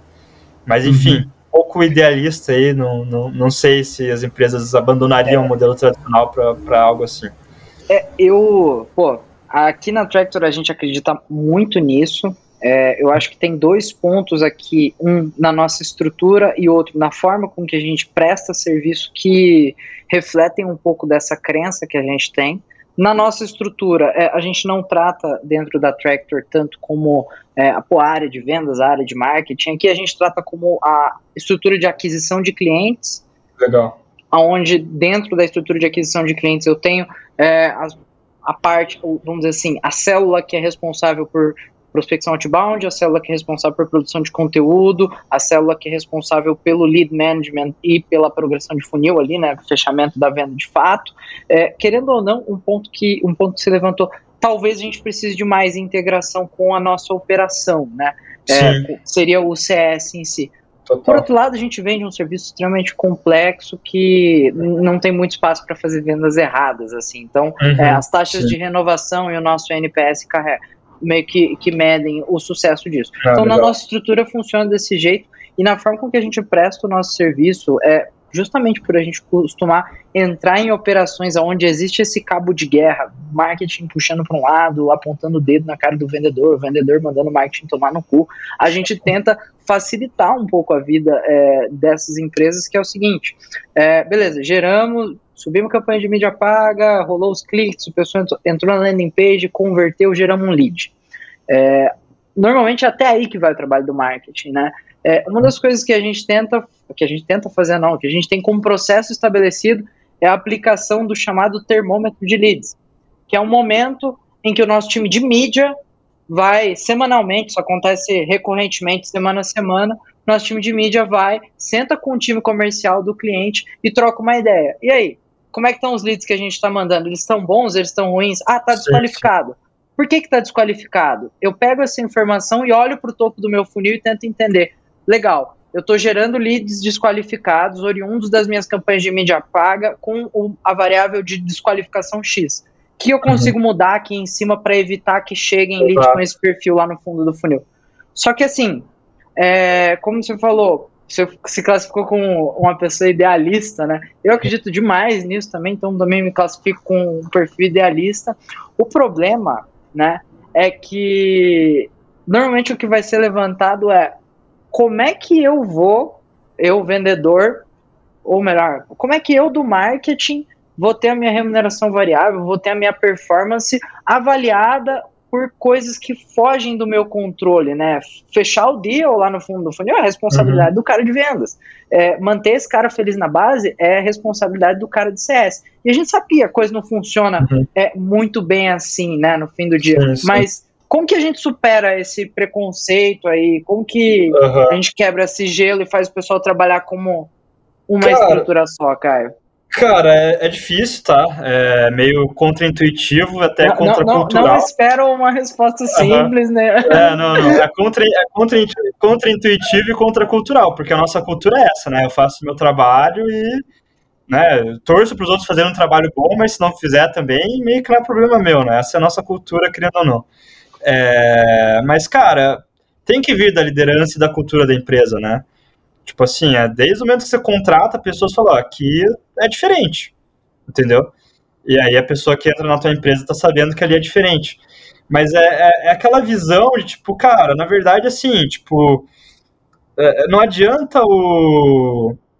Não adianta o marketing fazer um trabalho bem feito e, e, e aí vendas deixar a bola cair, ou, CS, deixar a bola cair, porque é o resultado da empresa no final. Quem paga o salário de todo mundo é o mesmo caixa. Sabe? Então, não adianta você falar, pô, tô fazendo um trabalho bem feito. Cara, mas se a empresa não der certo, você vai embora junto com todo mundo, entendeu? sabe? Ou se a empresa não crescer, o teu salário não vai crescer também, por mais que você faça um trabalho bem feito. Então é, é meio que, assim, é, é meio que você mostrar para as pessoas que, cara, é, o barco é o mesmo. Se tem furo em uma parte do barco, ele vai afundar igual para todo mundo, né? Então, é, eu acho que é essa a mentalidade. Claro que é, é mais fácil você emplacar isso quando a sua empresa ainda é menor. Ou se você gostou dessa ideia, você quer tentar aplicar, separa um grupo específico, tenta aplicar e conforme for dando certo, você vai levando para outras partes da sua empresa. É, mas na minha cabeça o que dá mais certo assim, uma gestão mais integrada, né? E todo mundo com o mesmo objetivo, que é o mais importante. Então, é, enfim, mas é, é aquela coisa. É, como eu falei, ainda tem muita gente que vende do mesmo jeito que as pessoas vendiam na década de 70. Ainda tem muita empresa que faz gestão do mesmo jeito que as empresas faziam na década de 70 também. Por mais que a gente, por mais que seja startup, por mais que seja inovador, por mais que tenha investidor do momento, algumas práticas ainda são arcaicas. A gente tem que ter essa criticidade de olhar e, e saber isso, né? E não é querer meter o pau em ninguém nem nada disso, é, é, é do jogo, é do processo. A gente demora para mudar algumas coisas mesmo. É, cultura é algo complexo, né? Você não muda do dia para noite, então tem que saber lidar também. Extremamente complexo. É, e bom, além de ser um ponto que faz muito sentido, né, para toda uhum. empresa de toda empresa que precisa, enfim, para toda empresa faz sentido você ter essa integração. É, tem uma outra questão também, né? Querendo ou não, boa parte da audiência do Tractor Cash trabalha em startup e, e consequentemente, boa parte das empresas que estão ouvindo a gente falar agora tem um modelo de venda que é recorrente, né? É, a Sim. gente trabalha com serviços por assinatura. Eu acho que uma boa maneira também de estimular essa integração entre áreas é mostrar para o time, né, para os times, na verdade, é, ou melhor, não tratar todo mundo como um time só, né? Que é isso que a gente está tentando fazer aqui. Mostrar para o time que, beleza, fechamos a venda. Não é porque a gente fechou a venda que a gente tem lucro. Normalmente, é, a venda vai se pagar ao longo dos primeiros exato, meses exato. e o lucro da empresa vai vir lá na frente, dentro do chamado LTV, né? É, então, eu imagino que há uma tendência de que as equipes comecem a trabalhar de uma forma mais integrada, porque o CAC está sendo pago ali ao longo de alguns claro. meses, não só na, na operação. E uma coisa que me chamou bastante atenção também foi uma, é, uma metodologia que uma das metodologias que mais me interessaram é, nos últimos anos aí é o Flying Wheel do HubSpot, que é justamente uhum. a síntese disso que a gente está falando, a integração entre é, vend marketing, vendas e CS, né, contemplando todo, todo o ciclo de vida do cliente dentro da base. E, bom, se as empresas não aprenderem é, a fazer isso do jeito tranquilo, elas vão aprender a fazer isso é. é com um, um burn muito alto, churn Exato. alto na base, e tomando prejuízo, né, cara? cara na, na, prática, eu, tipo, as empresas copiam outras, né? Então, quando começarem a surgir as primeiras que vão trabalhar nesse modelo e vão dar certo, talvez dar mais certo, é, movimento no mercado acontece. Às vezes nem tanto porque a empresa está crescendo mais que as outras, porque crescimento depende de várias, de, de muitas variáveis, é, o investimento e tudo mais mas às vezes porque os, o, a, os, funcionários, né, a força de trabalho vai começar a olhar e, cara, ó, nessa empresa eles trabalham diferente, as pessoas parecem que estão mais satisfeitas, estão ganhando mais, estão, pô, quero trabalhar lá, entendeu? E aí, e aí o cara da empresa mais arcaica, digamos assim, vai começar a olhar, pô, por que, que o pessoal tá vazando da minha empresa para outra? E pode ser que tome uma atitude, pode ser que não, enfim, mas é, geralmente as coisas funcionam desse jeito, né? Cara, ouvindo essa conversa toda, eu lembrei de duas coisas. Uma delas é que esse modelo da esteira de vendas, ele vem muito baseado na lógica fordista de Exato. 100 anos atrás. Né, que é a esteira de produção. Cada um se especializa em um, uma parte do processo e lá no final a gente tem... As coisas saem mais rápido e lá no final a gente tem o, o produto. E daí o negócio é que a gente não vende mais produtos. A gente vende serviços. Uhum e serviços como software também, né, que é o SaaS. Então, a, a dinâmica, a tendência é que a dinâmica dos próprios modelos de negócio e modelos de gestão vão mudando mesmo, né? Exato. E Fuzeto, não sei se você vai lembrar disso, cara, mas isso que a gente tá falando aqui, há um ano atrás, o Ronaldo do Ibanks falou que eles estavam pensando em algo não dessa forma, mas parecido, em integrar o time de vendas e marketing. A gente fez essa exata mesma pergunta para ele. E ele falou que ele estava implementando isso. Então, se o Ronaldo estiver ouvindo e quiser contar para a gente depois se funcionou ou não, a gente vai ficar feliz de saber. Se quiser Qual? bater um papo aí, Ronaldo, tô aberto aí para uma conversa. É. Grande Ronaldo. Sim, eu também estou curioso para saber como é que foi o resultado do, da implementação de ABM do pessoal no Ebanks, né? Porque a gente estava todo mundo nerd do ABM aqui, todo mundo tentando entender como implementar e como fazer funcionar. Inclusive, Caio, você chegou a, a lidar com alguma operação, é, talvez dentro do Olist, onde vocês prospectavam grandes contas e começaram a adotar é, essa lógica de usar o ABM, né, onde a gente inverte a gente quebra um pouco do paradigma, né, do não, vamos fazer inbound, vamos fazer inbound, vamos fazer inbound, e aí a gente passa a lidar com o ABM, que é o arpão mais preciso, não é nem o arpão, né, a sniper. É, já, já teve algum contato? Como, como que é o teu aprendizado e suas impressões sobre? Cara, eu nunca trabalhei exatamente com esse modelo, tá? É, no Olist a gente tinha a área de Branded Store, que é uma área enterprise, a gente, por exemplo, Shandong é cliente do Olist, é, entre outras grandes aí, VAP, é, enfim, várias empresas bem conhecidas. E, cara, não era exatamente um ABM, ou não tinha exatamente esse nome, mas tinha algumas práticas parecidas, né? Então o pessoal sempre. É, eu, eu, passei, tipo, um, dois meses é, sentando com eles ali, ajudando a, a implementar pré-venda, que eles não tinham pré-venda ainda nessa área. Porque eles tinham, tipo, dois vendedores tal, eles estavam quebrando a cabeça para escalar. E, e aí eu, eu via que eles, tipo, tinham essa, essa estratégia de começar a abordagem na empresa pelo topo. Então, buscar um diretor, buscar alguém com muita influência lá dentro, para tipo, chamar a atenção dessa pessoa e ser indicado para alguém que está abaixo na hierarquia, porque aí você vem com mais autoridade. Então, é, a, a, a, estratégia principal deles era essa, mas eu acho que o ABM em si ele tem mais, mais recursos do que só isso. Também uma coisa que eles faziam muito era em evento, que eu acho que ajuda muito. É, você tá onde estão os, os, os, tomadores de decisão, você se mostrar, se apresentar. É, é aquela coisa, né? Tem uma analogia que eu acho interessante, que eu acho que cabe aqui, que falam que é, é esse processo de, de, de, branding e tal é como se fosse uma cebola, né? Então você vai por, por camadas, vai ter o dia que o, o o cliente vai ver você no evento, aí vai ter um dia que ele vai ver um anúncio teu na internet, vai ter um dia que ele vai passar no ponto de ônibus, tem lá a propaganda do list, vai ter o um dia que ele vai ver que o list saiu na, na propaganda no rádio, na TV. Então vai por camadas até que um dia você vai chegar para falar com ele e falar: "Não, pô, sei o que é isso, tô curioso e vamos conversar". Então, é, um, é tem que ter paciência também, acho que é o ponto é esse.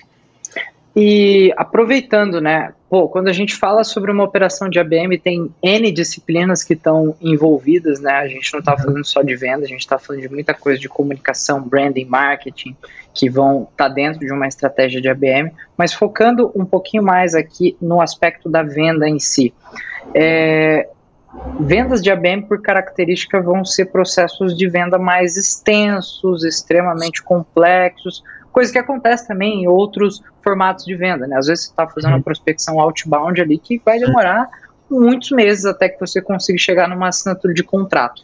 Uhum. O que, que você tem de dica, Caio, para que o vendedor consiga manter um deal dentro do seu próprio pipeline é, por bastante tempo, sem vacilar com os pontos de contato, é, uhum. sem. E também que, que você tem de dica para lidar com aquela sensação do, porra, acho que agora eu tô enchendo o saco dos caras. acho que esse touch point aqui foi encheção de saco já. Como claro. que a gente mantém leads engajados por bastante tempo no funil? Cara, eu acho que o ponto é você não ficar no escuro, sabe? Você saber o que está acontecendo. Então, é aquela coisa, você entender o processo de tomada de decisão do lado do, do cliente. Então, se você tem lá o teu campeão, o champion, a pessoa, a pessoa ou, as pessoas que querem muito a tua solução, que na verdade são as pessoas que vão fazer o negócio acontecer, você vai ajudar elas a fazer o negócio acontecer, você tem que ter a abertura delas, delas explicarem como é que o processo funciona. Então, pô, ah, eu gostei de você, vamos supor, caso aí da Tractor, né? Não, pô, gostei da Tractor, cara, mas eu sou do marketing e eu sou analista, isso aqui vai ter que passar pelo meu coordenador, que vai ter que aprovar. Ele aprovando, ele vai ter que falar com o gerente regional, que aprovando vai ter que falar com o diretor de marketing, que aprovando vai ter que falar com o vice-presidente. Vamos supor que você está vendendo para baita empresa multinacional. Cara, se você entendeu que o processo é esse, acho difícil você errar, porque você vai estar tá falando com a pessoa e vai falar, ah, como é que tá, em que etapa tá, pô, ó, meu coordenador amou, mas, cara, o gerente regional, a agenda dele tá complicada, ou, ah, ele é mais old school, né, ele não, não tá pensando em investir nisso, sabe? Aí você vai se propor, pô, cara, e o que, que você acha que poderia ajudar a convencer ele? Pô, esse cara gosta muito de número, preciso mostrar número. Então, deixa eu te falar, vamos, vamos montar uma apresentação aqui com muito gráfico, muita análise, muita tabela, entendeu? Aí você vai armar o teu campeão para ele ir para a guerra, né? Então é, é isso. É, a questão é essa: você tem, que, você tem que saber o que está acontecendo. O que não pode é você chegar no telefone com o cara que supostamente é o cara que está tá te defendendo, perguntar como é que tá. Ah, tá difícil. Vamos falar semana que vem? Tipo, aí não, entendeu? Aí você não sabe o que está acontecendo, está no escuro. Então, é, acho que o segredo é esse: você não pode ficar no escuro. Enquanto você souber o que está acontecendo e você sentir que o teu campeão ali está comprado, não tem erro, assim, você está ali para ajudar. É, acho que é essa, essa questão, né? Servimos bem para servir sempre. Acho que essa, é Muito bom, muito bom. Exato, exatamente. E, e, aproveitando, aproveitando esse gancho aí de beleza, estamos dentro de uma negociação. Vamos supor que é, eu tenho. Estou nos estágios mais avançados dessa negociação. Uhum. E eu tenho o seguinte cenário, beleza, a proposta está na mão do meu VP de vendas, o meu VP de marketing, que é o cara que que bota o, o, bota o CPF dele lá no ClickSign uhum. e, e, e, fecha o deal. É, como que eu evito mandar aquela maldita mensagem do e aí? Temos alguma definição claro. já sobre claro. a nossa proposta? Como que eu faço um follow-up decente, cara? Me ajuda, por favor. Claro, claro. Cara, eu acho que acho que a gente tem que voltar um pouco na questão do, do tal do campeão, né? Então, tipo, meio que essa pessoa que tá te vendendo lá dentro, ela tem que sentir que você, ela é tua dupla. Entendeu? Vocês estão trabalhando junto. Então, cara, quando a gente está fazendo um trabalho em dupla e é importante para nós dois, acho que não vai ter muito essa de, ah, você está me mandando uma mensagem, eu estou incomodado. Tipo, pô, se os dois querem, entendeu? Aí voltando lá no, nos 4Ds, que é sempre legal fazer a reflexão, então se o, cara, se você despertou a urgência desse, dessa pessoa em tomar essa decisão, em, em botar isso para dentro, se ela está engajada, se você direcionou ela, mostrou que você tem a melhor solução, pô, ela está comprada, sabe? E, e, e, às vezes, eu acho que o, o que o que pode faltar em alguns momentos é mais do que entender por que é importante para a empresa esse projeto, é porque é importante para aquela pessoa, saca? Então, pô, vamos supor que ele é um analista numa multinacional tocando um projeto novo, um projeto de inovação, sabe? na, na empresa, um novo canal de vendas, um novo produto, alguma coisa assim. Pô, se aquele projeto dá certo, ele ganha um baita capital político até dentro da empresa para conseguir uma promoção, para migrar para outro projeto, sabe? Então, mais do que vender a, a, solução de marketing que vai ajudar a empresa, você é o, você vai ajudar ele a crescer na carreira dele, entendeu? Então você tem que mostrar que a tua parceria é para isso. Pô, eu quero te ajudar a fazer esse projeto dar certo, porque aí você vai crescer, a minha empresa vai crescer junto com você. E, cara, e, e é nós, entendeu? Então, acho que é, é, mais ou menos por aí, sabe? E aí, tipo, outras coisas que você pode pensar. No caso de vocês, talvez não tanto, porque é uma empresa um pouco mais enxuta, mas lá no Olist, tipo, o momento que chega nesse VP e tal, a gente tentava botar o Thiago Dalva, que é o nosso CEO, para falar com o cara, entendeu? Que já dá outro peso, sabe? Então, é, para quem está ouvindo a gente, trabalha em startups, está com um negócio grande, pô, chama o teu diretor, teu CEO, para participar também desses momentos. Pode fazer muita diferença, pode acelerar algumas coisas, sabe? Então, acho que o caminho é mais ou menos por aí. Massa demais.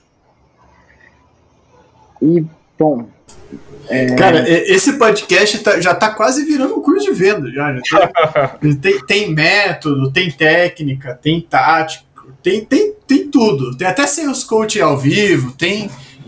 Tem tudo, né, Fuzetinho? Estudo de caso, exato, exato. Pô, a gente falou, a gente falou pra caramba de várias coisas interessantes. Se deixar, eu vou até amanhã cedo aqui, mas Cara, eu acho que tá na hora da gente conhecer um pouquinho melhor do Caio, entender um pouco melhor o que que forma esse background monstro aí em relação a vendas. E eu sei que o Aleph tem um joguinho muito massa para começar a descobrir um pouco melhor como que, como que quem é o Caio, né? O que está por trás é, de tanta experiência no pipeline, né? Então, então vamos lá, Jorginho. Bota a vinheta que a gente vai pro bate-bola.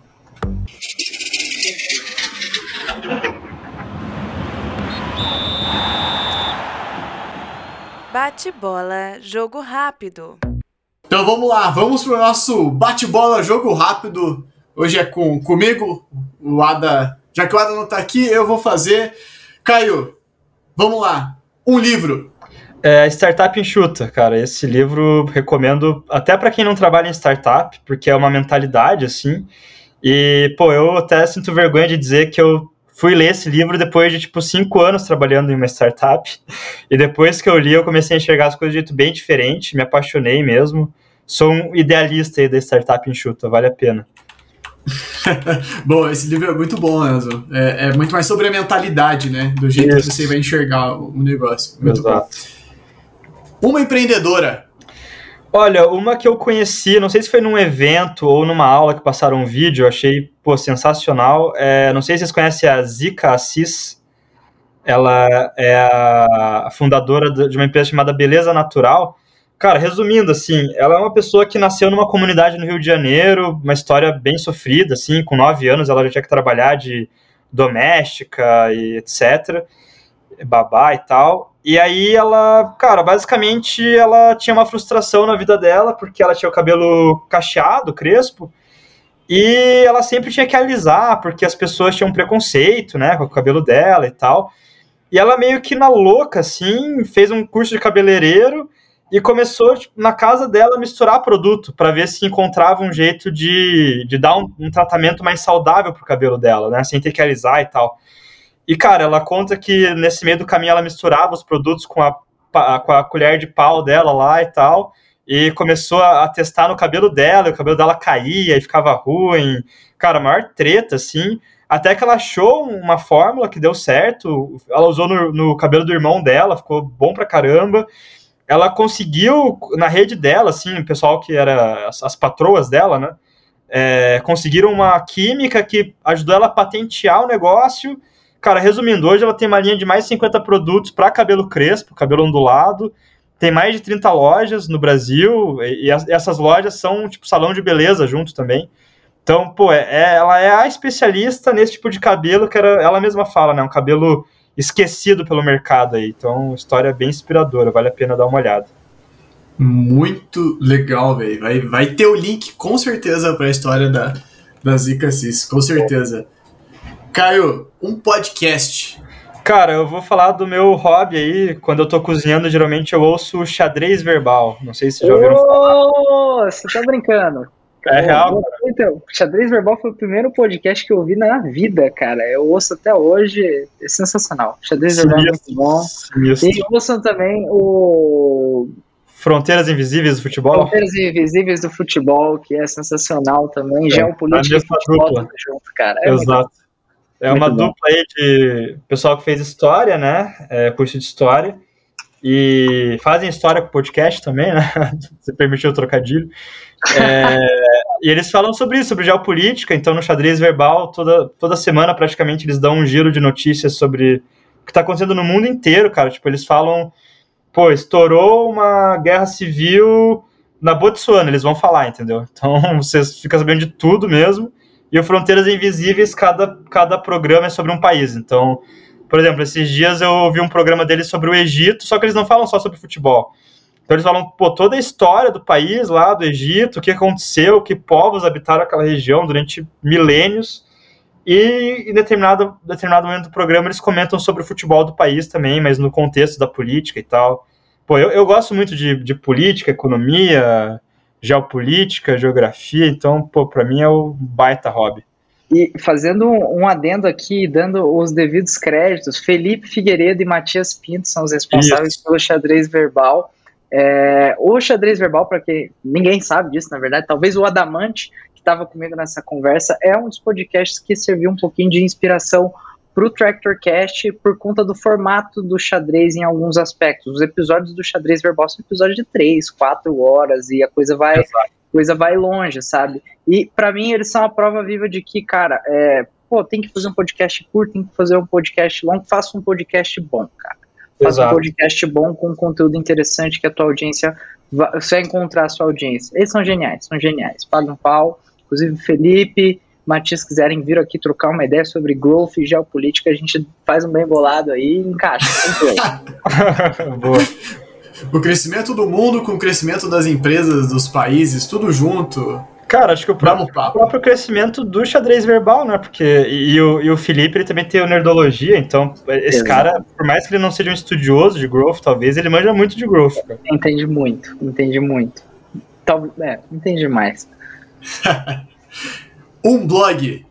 Cara, eu vou te falar que faz tempo que eu não acompanho, assim, assiduamente, mas eu vou ter que reconhecer um blog que me ajudou muito lá em 2015, quando eu tava tentando entender o que era marketing digital, o que era startup, vendas, que foi o blog da RD, cara, não adianta. Resultados digitais. Quando eu comecei no List, eu lia um atrás do outro, cara, era impressionante, eu aprendi muito, muito rápido. Co- conteúdo de muita qualidade, pelo menos naquela época, né? Hoje já faz tempo que eu não leio. É, são- é, o primeiro passo de todo mundo que entra no marketing digital, a RD tem uma posição e uma, uma, e uma importância inquestionável, né? Pelo menos pra gente que tá aqui no Brasil, a RD é Sim. incrível mesmo. Foi o primeiro a chegar e posiciona em primeiro para tudo que tem marketing digital.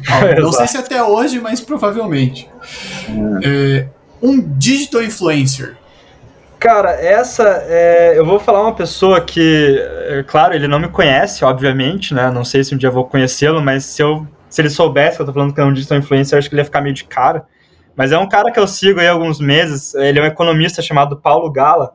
Cara, o cara destrói, assim, é tipo. Eu, eu, eu descobri que eu não entendia nada de economia quando eu comecei a ver os vídeos desse cara. Ele é mais do YouTube, assim, não tá muito no Instagram e tal. Mas é, pô, o cara dá uma. É como ele fala, né? Ele ensina economia sem economês. Então ele dá uma aula muito prática, muito simples. É, e aí você começa a ver que, pô, o que tá em valor econômico, exame, é muito superficial, cara. O que sai na mídia mainstream é sobre economia, é muito superficial. Se você quer entender mesmo, tem que buscar outras fontes. E aí indico ele, porque eu acho a linguagem dele muito fácil de entender. Então, se alguém tem curiosidade aí, vale a pena. Show. E, por fim, um meme. Cara, é, eu, um dos memes que eu acho mais engraçados, e infelizmente eu acho que a realidade do Brasil hoje é. é, Sabe aquele cachorrinho que tá na casa pegando fogo? Ele fala, it's fine. A nossa vida virou isso aí, cara. tá pegando fogo lá fora, bicho. E a gente tenta esquecer um pouco dos problemas, mas a, a situação tá bem difícil, né? É. Exato. Se você é brasileiro e você não tá puto agora, é porque você tá mal informado. Pois é. Provavelmente. Bom, vamos para a nossa parte final, que é explorar mais ainda sobre o background do Caio. Grande Caio Pita. É, e eu já quero começar puxando um negócio aqui. Caio, é, você comentou com a gente que você se interessa sobre. pô, inclusive, temos interesses em comuns aqui na, no mundo da geopolítica, principalmente. Muito massa. Mas, Caio, conta um pouco pra gente, cara, sobre a tua formação, tua experiência de vida. É, cara, Sim. onde você nasceu, da onde você veio, como que você caiu aí no mundo de vendas, Como- business. Como o Caio caiu? Como o Caio caiu? Caio continua caindo? Boa, cara, eu vou, assim, eu vou falar bastante aí, porque eu gosto de contar a história, mas é, tentar, ao mesmo tempo, ser sucinto.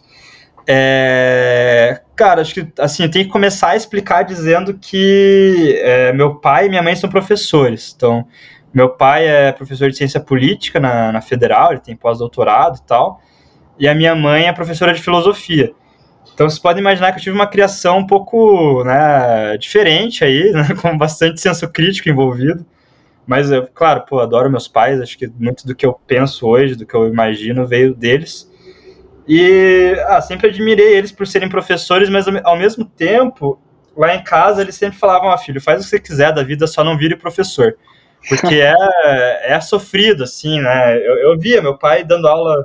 Cara, teve uma época da minha vida que meu pai dava aula todo final de semana. É, minha mãe dava aula em três, quatro colégios, às vezes, no mesmo dia, então ela passava o dia no carro, almoçava no carro, se desdobrando. pô, é, é, é foda, assim, mas, cara, eles lutaram muito para não nunca faltar nada, né, para mim e pro meu irmão e, e, dar a melhor educação. Então, até para minha mãe ser professora, a gente sempre teve bolsa em colégio muito bom. É, fiz aula de inglês no Phil Youngs, que é uma baita escola de inglês em Curitiba, então sempre incentivaram muito, né? E, e aí, pô, quando chegou o momento ali de escolher o que ia fazer da vida, eu confesso que eu não sabia muito bem. E, e, como meus pais são professores, sempre teve uma cobrança, e eu sou meio disciplinado, assim, desde pequeno, é, digamos que quando eles faziam uma pressão, eu caía na pressão e eu dava um jeito de, de correr atrás e tal. Eu sempre tive nota boa, assim, tipo, nunca fiquei de recuperação nem nada.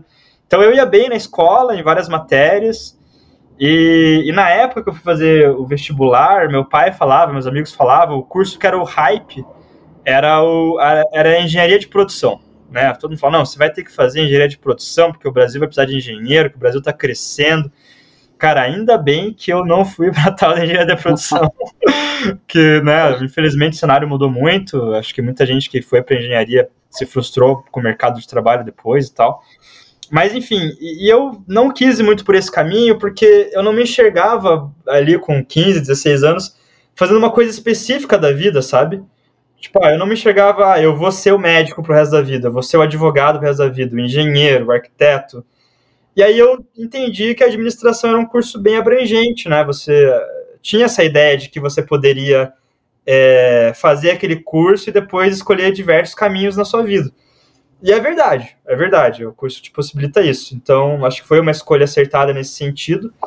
Por isso que é famoso pelo curso que, quando você não sabe o que você quer fazer, é, exato. você faz ADM, ou Educação Física. Exato, exato.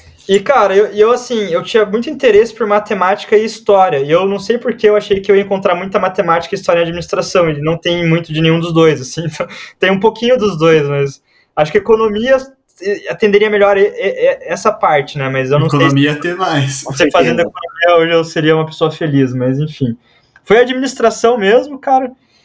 E, e é, é, engraçado porque antes de eu entrar no curso, né, quando eu estava no segundo ano, eu acabei indo numa festa de aniversário e tal. E eu conheci uma, uma amiga minha hoje que fazia economia e ela fazia empresa júnior na JR, né? Ela era da Federal.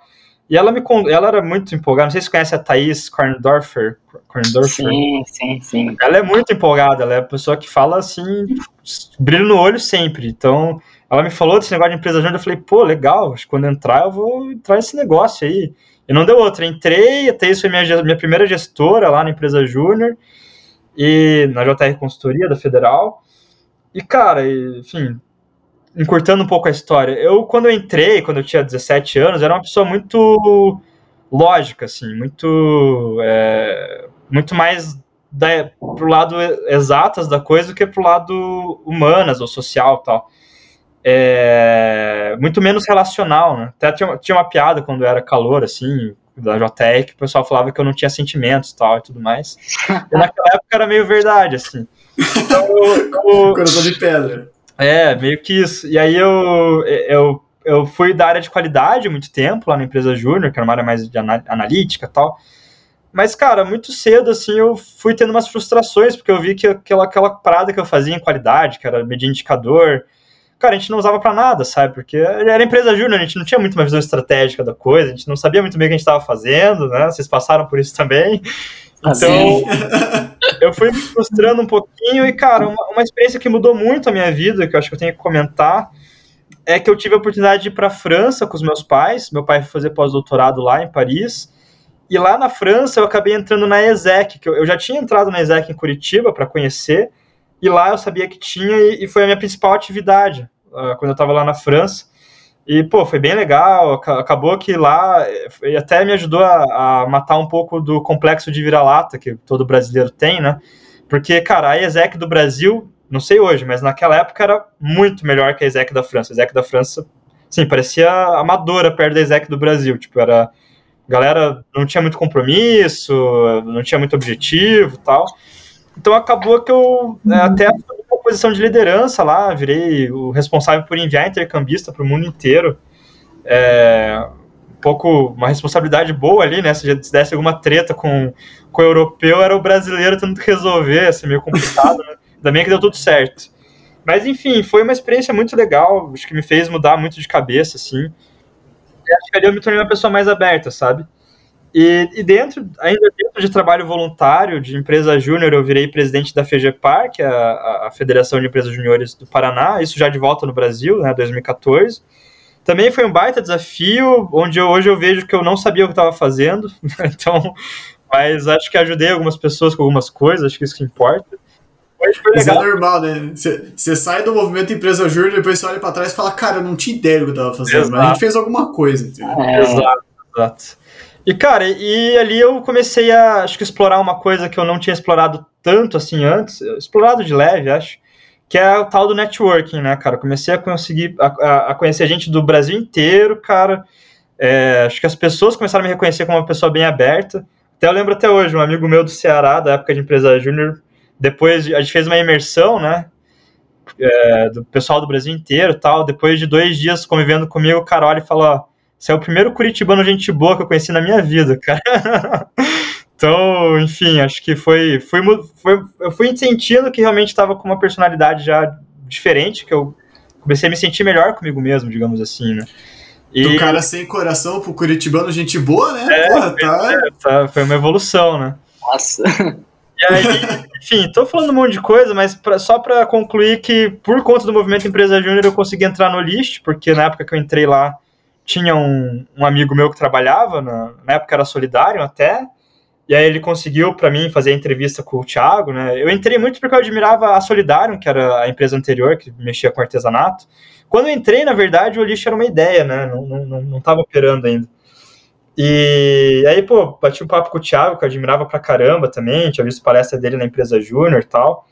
E aí entrei, cara, e foi o que realmente mudou minha vida, assim, tipo, estava no lugar certo na hora certa. Então, tipo, é, quando eu entrei, a gente estava em 10 pessoas, entrei de estagiário e, e, pô, vi a empresa crescer até chegar em 500 pessoas, né? A empresa captou 500 milhões de reais, então me senti parte de tudo isso, né? Ajudei a, a montar. Fui um dos primeiros na área de vendas. É, da área de vendas, do momento que ela tinha três pessoas, né? No final de 2015, que foi o nosso primeiro ano, até ela chegar em 50 pessoas, eu fui um dos líderes, assim, um dos principais líderes. Então, ajudei a montar processo, estruturar, aprendi na marra, errei muito, acertei. Então, ali que eu me encontrei em vendas, né? Então, da, daquela situação de que eu não me fazia, não me via fazendo nada específico na minha vida, eu aprendi que vendas é, é muito mais estratégia, método, processo, treinamento do que o, só o talento nato, né? Então, pô, você me perguntar para 10 pessoas que me conheciam é, em 2014, 15, ah, o Caio é um vendedor nato? Ninguém ia dizer que eu era um vendedor nato, porque eu não tinha essa articulação. Não que hoje eu tenha muita também, mas é, então eu, fui aprendendo que é muito mais o, o, preparo mesmo, a estudar, estudar e, e, botar em prática que, que faz diferença em vendas. E hoje eu sou bem apaixonado por essa área, acho que eu construí bastante conhecimento, por isso que eu tenho essa motivação aí de lançar o curso e tal. É, cara, acho que basicamente é isso. Assim, no List teve bastante coisa ali e hoje eu saí para empreender porque realmente o meu propósito é ajudar as pessoas a, a venderem melhor, a negociarem melhor. Né? Acho que extrapola até vendas no sentido comercial da coisa, porque eu acho que muitos dos problemas que a gente tem hoje no mundo vêm de uma péssima negociação entre pessoas, né? Então você vê na política, os, os caras não, não se conversam, eles não conseguem sentar e negociar entre eles. E isso impacta a sociedade inteira, né? É, e não só na política, mas outras coisas que a gente vê no nosso dia a dia, os conflitos entre pessoas e tal. Então tá tudo muito interligado. E até quando a gente fala de negociação, tem outros dois livros aí que eu super indico que não tem tanto a pegada comercial da coisa, mas acho que um, um bom vendedor tem que entender esses livros e saber aplicar na sua realidade, que é o Comunicação Não Violenta, que é um clássico aí, da, de um psicólogo que, que escreveu, o Marshall Rosenberg, se não me engano. E, e depois do Comunicação Não Violenta, eu vejo que é muito embasado, por mais que acho que eles não falam isso abertamente. Tem o Como Chegar ao Sim, que em inglês é o Getting to Yes, né? Que é um livro escrito por um pessoal de Harvard, uh, pessoal que estu, estudava negociação lá. Tanto que ele é conhecido como método Harvard de negociação. Então, nesse livro é super legal porque eles falam, tipo, por exemplo, ah, como é que foi a negociação entre Israel e Egito para os caras, tipo, é, é, acertarem lá o cessar-fogo, né? Pararem com a guerra, que, que é um cessar-fogo que dura até hoje, né? Então eles falam um pouco sobre esses processos, tem muita técnica ali também, e eu me inspirei muito para montar meu método nesses livros também, né? Então, enfim, acho que fazendo um apanhado geral é um pouco de como eu cheguei até aqui, sabe? Boa. Já vou fazer uma recomendação em cima das recomendações de livro de negociação, que é o Negocie como se sua vida dependesse ah, disso. Boa. Que é um ótimo livro também, que ele mesmo fala que é como se fosse um, um, lado a lado aí com Getting to Yes. Então ficam as recomendações de livro. Esse tá na minha biblioteca do Kindle, eu não comecei a ler ainda, tenho que começar a ler. É muito bom. Esse livro é muito bom. E, Caio, uma coisa que me chama a atenção na, na tua trajetória é o seguinte: você entrou lá no Olist quando não era Olist ainda, Sim. né? E você mesmo falou que você deve muito como profissional para o Olist. Você mesmo falou que você cresceu como profissional junto com a empresa Sim. e foi líder lá por algum tempo. E aí agora, recentemente, você saiu e agora você resolveu não seguir o conselho dos seus pais, inclusive virar professor. É, exato. exato. E, cara, como, como que foi o processo de tomar essa decisão? Porque depois de cinco, seis anos dentro do. Lá dentro, mesmo dizendo né, que lá em 2013 tinha coração de pedra, a gente vê que se mudou um pouco isso. Então tem todo um processo não só racional, como emocional também de, de sair da empresa. Então, como que foi para você esse momento? Como que você tomou essa decisão de sair do Olist e ser professor? Legal. Cara, com certeza não foi fácil, né? Não, foi uma coisa que foi amadurecendo dentro de mim. E, cara, posso falar que se não fosse esse contexto de pandemia, coronavírus, provavelmente não teria tomado essa decisão, estaria lá no Olist ainda. É, mas é, acho que são várias coisas. Eu, eu, primeiro que eu vim morar sozinho, saí da casa dos meus pais em 2019. E, e, quando estourou a quarentena, coronavírus, eu tava tipo há uns seis meses, um pouco, uns oito meses morando sozinho. Então eu já tava num processo de autoconhecimento forte, assim, tipo, morando realmente sem mais ninguém, você passa muito tempo com você mesmo e você vai se conhecendo melhor. É, e cara, e quando veio esse lockdown aí, de não poder mais trabalhar no escritório, o começo foi horrível para mim, assim, foi talvez uma das piores épocas da minha vida disparado é, nunca tinha ficado tão estressado com o trabalho e tava sentindo falta de muita coisa do, dos meus amigos. Do, eu, eu, tenho muitos amigos no List, né? E eu fui vendo o quanto eu gostava de estar lá no escritório com o pessoal, batendo papo, conversando, trabalhando também, mas, enfim, exercitando tudo isso. E aí eu comecei a pensar, pô, cara, que, que mais, né? Que mais que eu posso fazer? Como é que eu posso né, mudar um pouco isso? E aí eu fui pensando nas coisas que me faziam falta, e uma coisa que começou a me fazer muita falta foi o negócio de dar aula, que eu, eu, eu dava aula já antes na aldeia. Eu cheguei a dar umas cinco turmas lá, se eu não me engano. Sempre turmas com de 15 até chegou a, dar, a ter 30 pessoas na última turma que eu dei. E, cara, era muito legal, assim, muito legal mesmo. Vinha negócio de tudo quanto é tipo. Tinha gente de startup, tinha gente que tinha uma é, loja de roupa gospel, tinha gente que tinha fábrica, é, tinha serviço, agência. Pô, e, e, cara, eu, assim, eu, eu, agradeço muito a aldeia também pelo, pelo espaço, né, por, pela oportunidade, mas era uma coisa que eu montava a aula. Tipo, a aldeia, ela deu, assim, uma pauta, mas eles não revisaram minha aula, entendeu? Tipo, eu montei a aula, eu cheguei lá e dei a aula. Então, e, pô, frio na barriga e tal, as primeiras duas turmas teve um pouquinho mais de dificuldade ali, mas depois deslanchou. E eu saía da, eu saía da aula e eu via que, cara, todo mundo, ou quase todo mundo, estava aprendendo comigo, estava gostando, estava tendo novas ideias, novos insights. Nessa, né, esse sales coaching que vocês falaram que a gente fez aqui, eu fazia muito na aula, tipo, tipo fazia simulação, falava, fazia o cara sentado do meu lado, na frente da turma, falava, ó, agora eu sou o vendedor, você é o cliente, eu vou vender a tua solução para você. E eu vendia, os caras gostavam. E tanto que, assim, a, a, última turma que eu dei aula lá, a avaliação ia de 1 a 7, eram 30 pessoas, a minha nota média foi 6.7, foi, pô, absurdo, assim, sabe? E, e, cara, isso começou a me fazer muita falta, assim, de, de ter essa sala de aula e tal. Então o negócio de ser professor começou daí, que eu comecei a pensar aqui sozinho na minha casa, pô, como é que eu posso voltar a fazer isso, né? E eu pensei, pô, cara, eu vou tentar fazer o meu curso. É, porque, assim, as pessoas pagavam é, uns 500, 600 reais para ver meu curso, e no final avaliavam com uma baita nota. Então, meio que o modelo de negócio está validado, sabe? Tipo, eu consigo vender um curso bom de 500, 600 reais, sabe? Então, tipo, eu comecei a pensar nisso, aí a primeira vez que eu pensei nisso, falei, não, eu vou continuar trabalhando no List e dar o curso, né?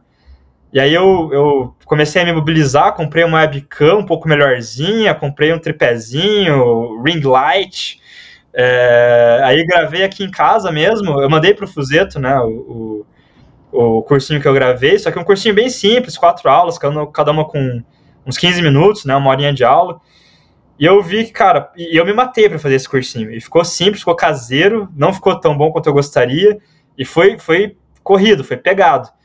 E daí eu falei, cara, tipo, se eu quero investir nisso mesmo, não, é, não vai ser assim que vai dar certo, sabe? Não vai ser com o cursinho caseiro, me matando de noite para fazer.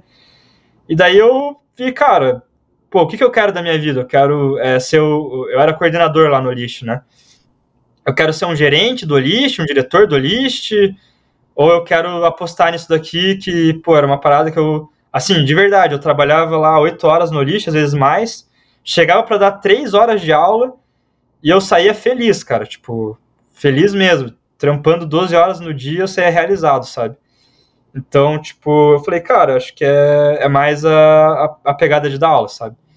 E, e, não é nem só pelo lixo, sabe? Hoje eu, eu, eu acho que eu, eu quero apostar mais nisso, de, de dar aula, de levar conhecimento tal, ajudar as pessoas, do que seguir carreira em qualquer empresa, assim, no mercado corporativo, na verdade. Então, é, hoje é meu sonho, tô apostando nisso, juntei minhas economias aí para tentar fazer dar certo, e é, é, o plano desse ano, né? Vamos ver o que vai acontecer, mas estamos nessa jornada aí. E vai dar certo. Boa. Muito da hora, e eu, eu acho engraçado, porque a gente falou com o Ravi há pouco tempo, que inclusive foi você que, que conectou a gente lá em, em, em outubro, e a trajetória do Ravi é o contrário, né? Ele tava empreendendo, entrou no Olist, daí o Caio tava no Olist e saiu para fazer o negócio dele. Então eu tô achando sensacional, velho. Muito, Exato, muito, né? muito boa história, cara. É, a... depende de cada contexto, né, cara? Exato, a coisa não é linear, né? Você pode ir do lado A pro lado B e ser feliz, ou do, ir do lado B pro lado A e, ser feliz também, né? E, pô, Caio, sobre esse ponto do curso, é, da linha que tu tá seguindo agora, né, de eu vou dar aula de vendas, cara, é extremamente importante. A gente já falou aqui sobre a importância do skill set relacionado a vendas. Eu acho um absurdo, assim como vocês, né? É, eu fiz a gente, eu, eu fiz administração na FPR, pô. Cara, é um absurdo a gente não ter nenhuma classe, é nenhuma aula de vendas na, na, no nosso curso, sabe? Sendo que todas as posições no mundo corporativo dependem muito da capacidade de vender da pessoa que está ali, Sim. né? Então, esse é um mercado em ascensão. Eu tenho certeza que o mercado vai é, não só reconhecer, porque esse é um processo que, que, que já está acontecendo, né, da importância dessa skill. Sempre foi reconhecido, né, o comercial sempre teve seu espaço à mesa da diretoria ali, vamos dizer assim, é, mas eu acredito também que a gente deve, vamos colocar assim, formalizar a educação em vendas, né? Não no sentido de que tu precisa, precisa ter um diploma, mas de que vai se tornar um objeto de estudo para para muitas pessoas, né? Assim como outras áreas técnicas. E é muito massa isso. E vamos, vamos fechar então com a, com a nossa última pergunta, Caio. Sim. Que é: se você pudesse voltar no tempo uhum. e dar um conselho para o Caio lá do começo da JR, do começo da carreira, é, o Caio, coração de pedra. O que, que, que, você fala? Uma coisa, você pode falar uma coisa. Uma coisa? É, é tipo, é tipo Interstellar, sabe? Você tem 30 segundos, ah, assim, ó, você vai falar uma coisa para você mesmo. Boa, que... boa. Eu vou, então eu vou falar essa coisa, depois eu posso explicar por quê, ou a gente deixa... Pode, pode, claro. O que, que você falaria para você mesmo? Tá, deixa eu pensar na, na frase. É... Cara, eu, eu acho que o, o conselho seria... É aceite que você pode estar errado. Que é explicando por quê, né? Porque quando eu era mais novo, eu realmente era muito apegado a ter razão e tal. E eu, eu não li esse livro, mas é um livro que eu quero ler, que é o Mindset, né? E muita gente fala que lá ela explica, né? Que eu acho que foi um pouco que aconteceu comigo, que quando a, a, o, o, aluno, né, a criança vai bem e tal, você não pode dizer, ah, você é bom. Tipo, você tem que dizer, pô, você mandou bem, você foi bem na tarefa, você foi bem na prova.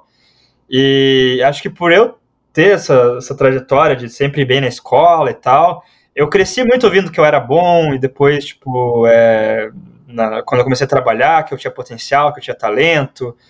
E, cara, e, e é aquilo, né? Não é, não é, que eu sou bom, é, pô, eu fiz coisas boas, e isso, isso merece ser reconhecido. Mas assim como eu faço coisas boas, eu faço coisas ruins, entendeu? Então, não, acho que é, é ter menos medo de errar, né? Ter menos medo de errar, acho que é, o, é algo bem importante. Acho que quando eu comecei a, a, a, entender isso, me fez muito bem. Até porque você, quando você eh, vai, eh, você tem essa cabeça de que você é bom, você começa a querer criar essa imagem, sabe? E aí você tem que ser bom por alguma coisa. Então eu meio que criava essa imagem, ah, eu sou bom por ser analítico, por ser pragmático. Eu realmente eu sou pragmático, né? É uma coisa que eu tenho. Só que ao mesmo tempo, por exemplo, uma coisa que várias pessoas me falavam e eu não achava tanto, que eu sou uma pessoa paciente. Quando eu tô falando com os outros e tal. E, e, é, uma, é uma contradição, né? Você ser pragmático e paciente. Mas aí a hora que eu comecei a ver que, cara, que tipo, eu, eu tenho esses, esses dois skills, assim. E, e poucas pessoas conseguem equilibrar essas duas coisas. Então é, é, é, importante, né? Eu, eu vi que isso me diferencia de, de outras pessoas, por exemplo.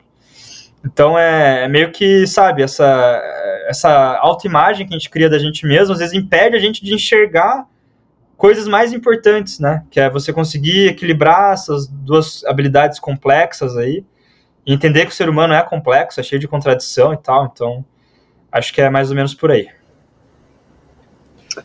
Muito massa. Muito bom. Muito massa, muito e, massa. E até no livro, a, a Crowdweck, tá, que é a, a autora, ela traz essa coisa de que quando você tem a, a que ela chama de mentalidade fixa, você não se arrisca. Exato. Porque você. É justamente o que o Caio falou, você não, não quer perder essa imagem de que você é bom. Então, tem, tá 100% relacionado, né? Você não se arrisca porque você não pode errar, porque você é inteligente. Você não fez coisas para Você não fez coisas e se esforçou, você é inteligente. Exatamente. E bom, agora indo aqui para o nosso encerramento, eu queria mais uma vez agradecer o Caio pela, é, pela presença aqui. Eu acho que esse é um Tractor Cash mais do que especial para mim e para o Aleph, é, por a gente ter vindo do mesmo contexto ali de empresa júnior, naturalmente a gente já, vamos colocar assim, cresce admirando as pessoas que vieram antes da gente. O Caio falou que foi presidente da FEGEPAR é, em 2014. Eu entrei no MED em 2015, então as pessoas que eu tinha imediatamente ali, vamos dizer assim, para admirar, uma delas era o Caio, até por ter seguido a mesma linha profissional, eu me considero, apesar de é, ser fundador da Tractor e ofertar os melhores serviços de mídia que você pode comprar, é, não só no Brasil, mas no mundo, é, eu me considero um, um, um, profissional de vendas, então não só por ser prata da mesma casa, mas por estar dentro da mesma carreira, sempre foi uma das maiores referências que eu, que eu tive. É um grande prazer ter você aqui com a gente no Tractor Cast. É, tenho certeza que ficou do caralho isso daqui. Quem não gostou, cara, foda-se.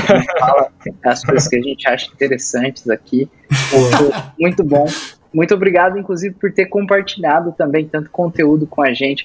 O curso, o curso do Caio, um dos MVPs deles foi, dele foi com com, com o nosso time de prospecção aqui, isso já foi rodado dentro, dentro da Tractor. Eu sou muito grato também por, por você ter compartilhado isso com a gente. E bom, agradecimentos feitos aqui, Caio. É, cara, a porta está sempre aberta. Quando tiver alguma coisa interessante para falar, Boa. puxa aí que a gente é, tá aqui para bater Boa. mais papo. E eu queria, por último, deixar um espaço aberto para você fazer o jabá, divulgar vaga, comentar o que você quiser. Enfim, Caio, o espaço é teu. Mais uma vez, muito obrigado por ter participado. Espero que esse seja um dos, o primeiro de vários papos que a gente vai ter é, claro. on record, né? E, e, é isso, Caio. Obrigadão. Show de bola. Show de bola. Obrigado pela abertura, galera. Acho que aí, como eu estou começando essa jornada de empreendedor e tal, acho que é o primeiro, primeiro lugar, na verdade, que abre as portas, assim, para uma programação como essa. Acho bem importante. Pois é, minha, minha estreia aí. Cara, acho que é importante só comentar que é, eu tô falando do meu curso e tal, mas eu ainda tô para lançar, né? No momento da gravação do podcast, ainda tô para lançar. A previsão é lançar até metade de abril, tá? É, então, o site já está comprado o domínio, vai ser profdevendas.com.br, prof sem o E, tá? O PROF, tá vendas. É, se você entrar lá agora e não tiver nada, é porque ainda não consegui lançar, mas em breve será lançado, tá? É, e também vai ter Instagram, é, o Instagram também já criei ali, é prof.vendas, é, YouTube também, eu vou lançar um canal, a ideia é que se chame Professor de Vendas. Enfim, é tudo criado, mas sem conteúdo ainda. É, tô aí na, tem uma pessoa me ajudando com identidade visual, vai ter o pessoal me ajudando com o site, com a gravação do vídeo também. Mas é isso, estou sempre aberto aí, estou começando o meu negócio, é, minha ideia é, é pô, conversar com todo mundo que tiver interesse. Sou bem, tipo, vamos bater um papo assim, sem compromisso, né? Se tiver interesse em entender mais como é que funciona. E é isso, gente. Obrigado mesmo, prazerzão. Espero voltar mais vezes, foi um bate-papo muito bom. É isso aí, pessoal. Corram para ser o segundo cliente do Caio, porque o primeiro é a Tractor. E, cara, quando os cursos e tudo mais estiver no ar, pode ter certeza que a gente vai spamar para nossa incrível audiência de seis pessoas, sete, na verdade, conquistamos um ouvinte na semana do, no último podcast. São sete ouvintes, a gente vai divulgado para todo mundo. E quem tiver curiosidade em conhecer um pouco mais, vai ter link do LinkedIn, vai ter link, todos os links disponíveis na descrição desse podcast. E quando o curso estiver lançado, a gente vai reforçar por aqui também todos os livros, todas as redes sociais do Caio. Se vocês estiverem muito ansiosos pelo curso e não tiver no ar ainda, fala com o Caio lá no LinkedIn, tá tudo certo. Boa, show de bola. É isso, pessoal. Um abraço.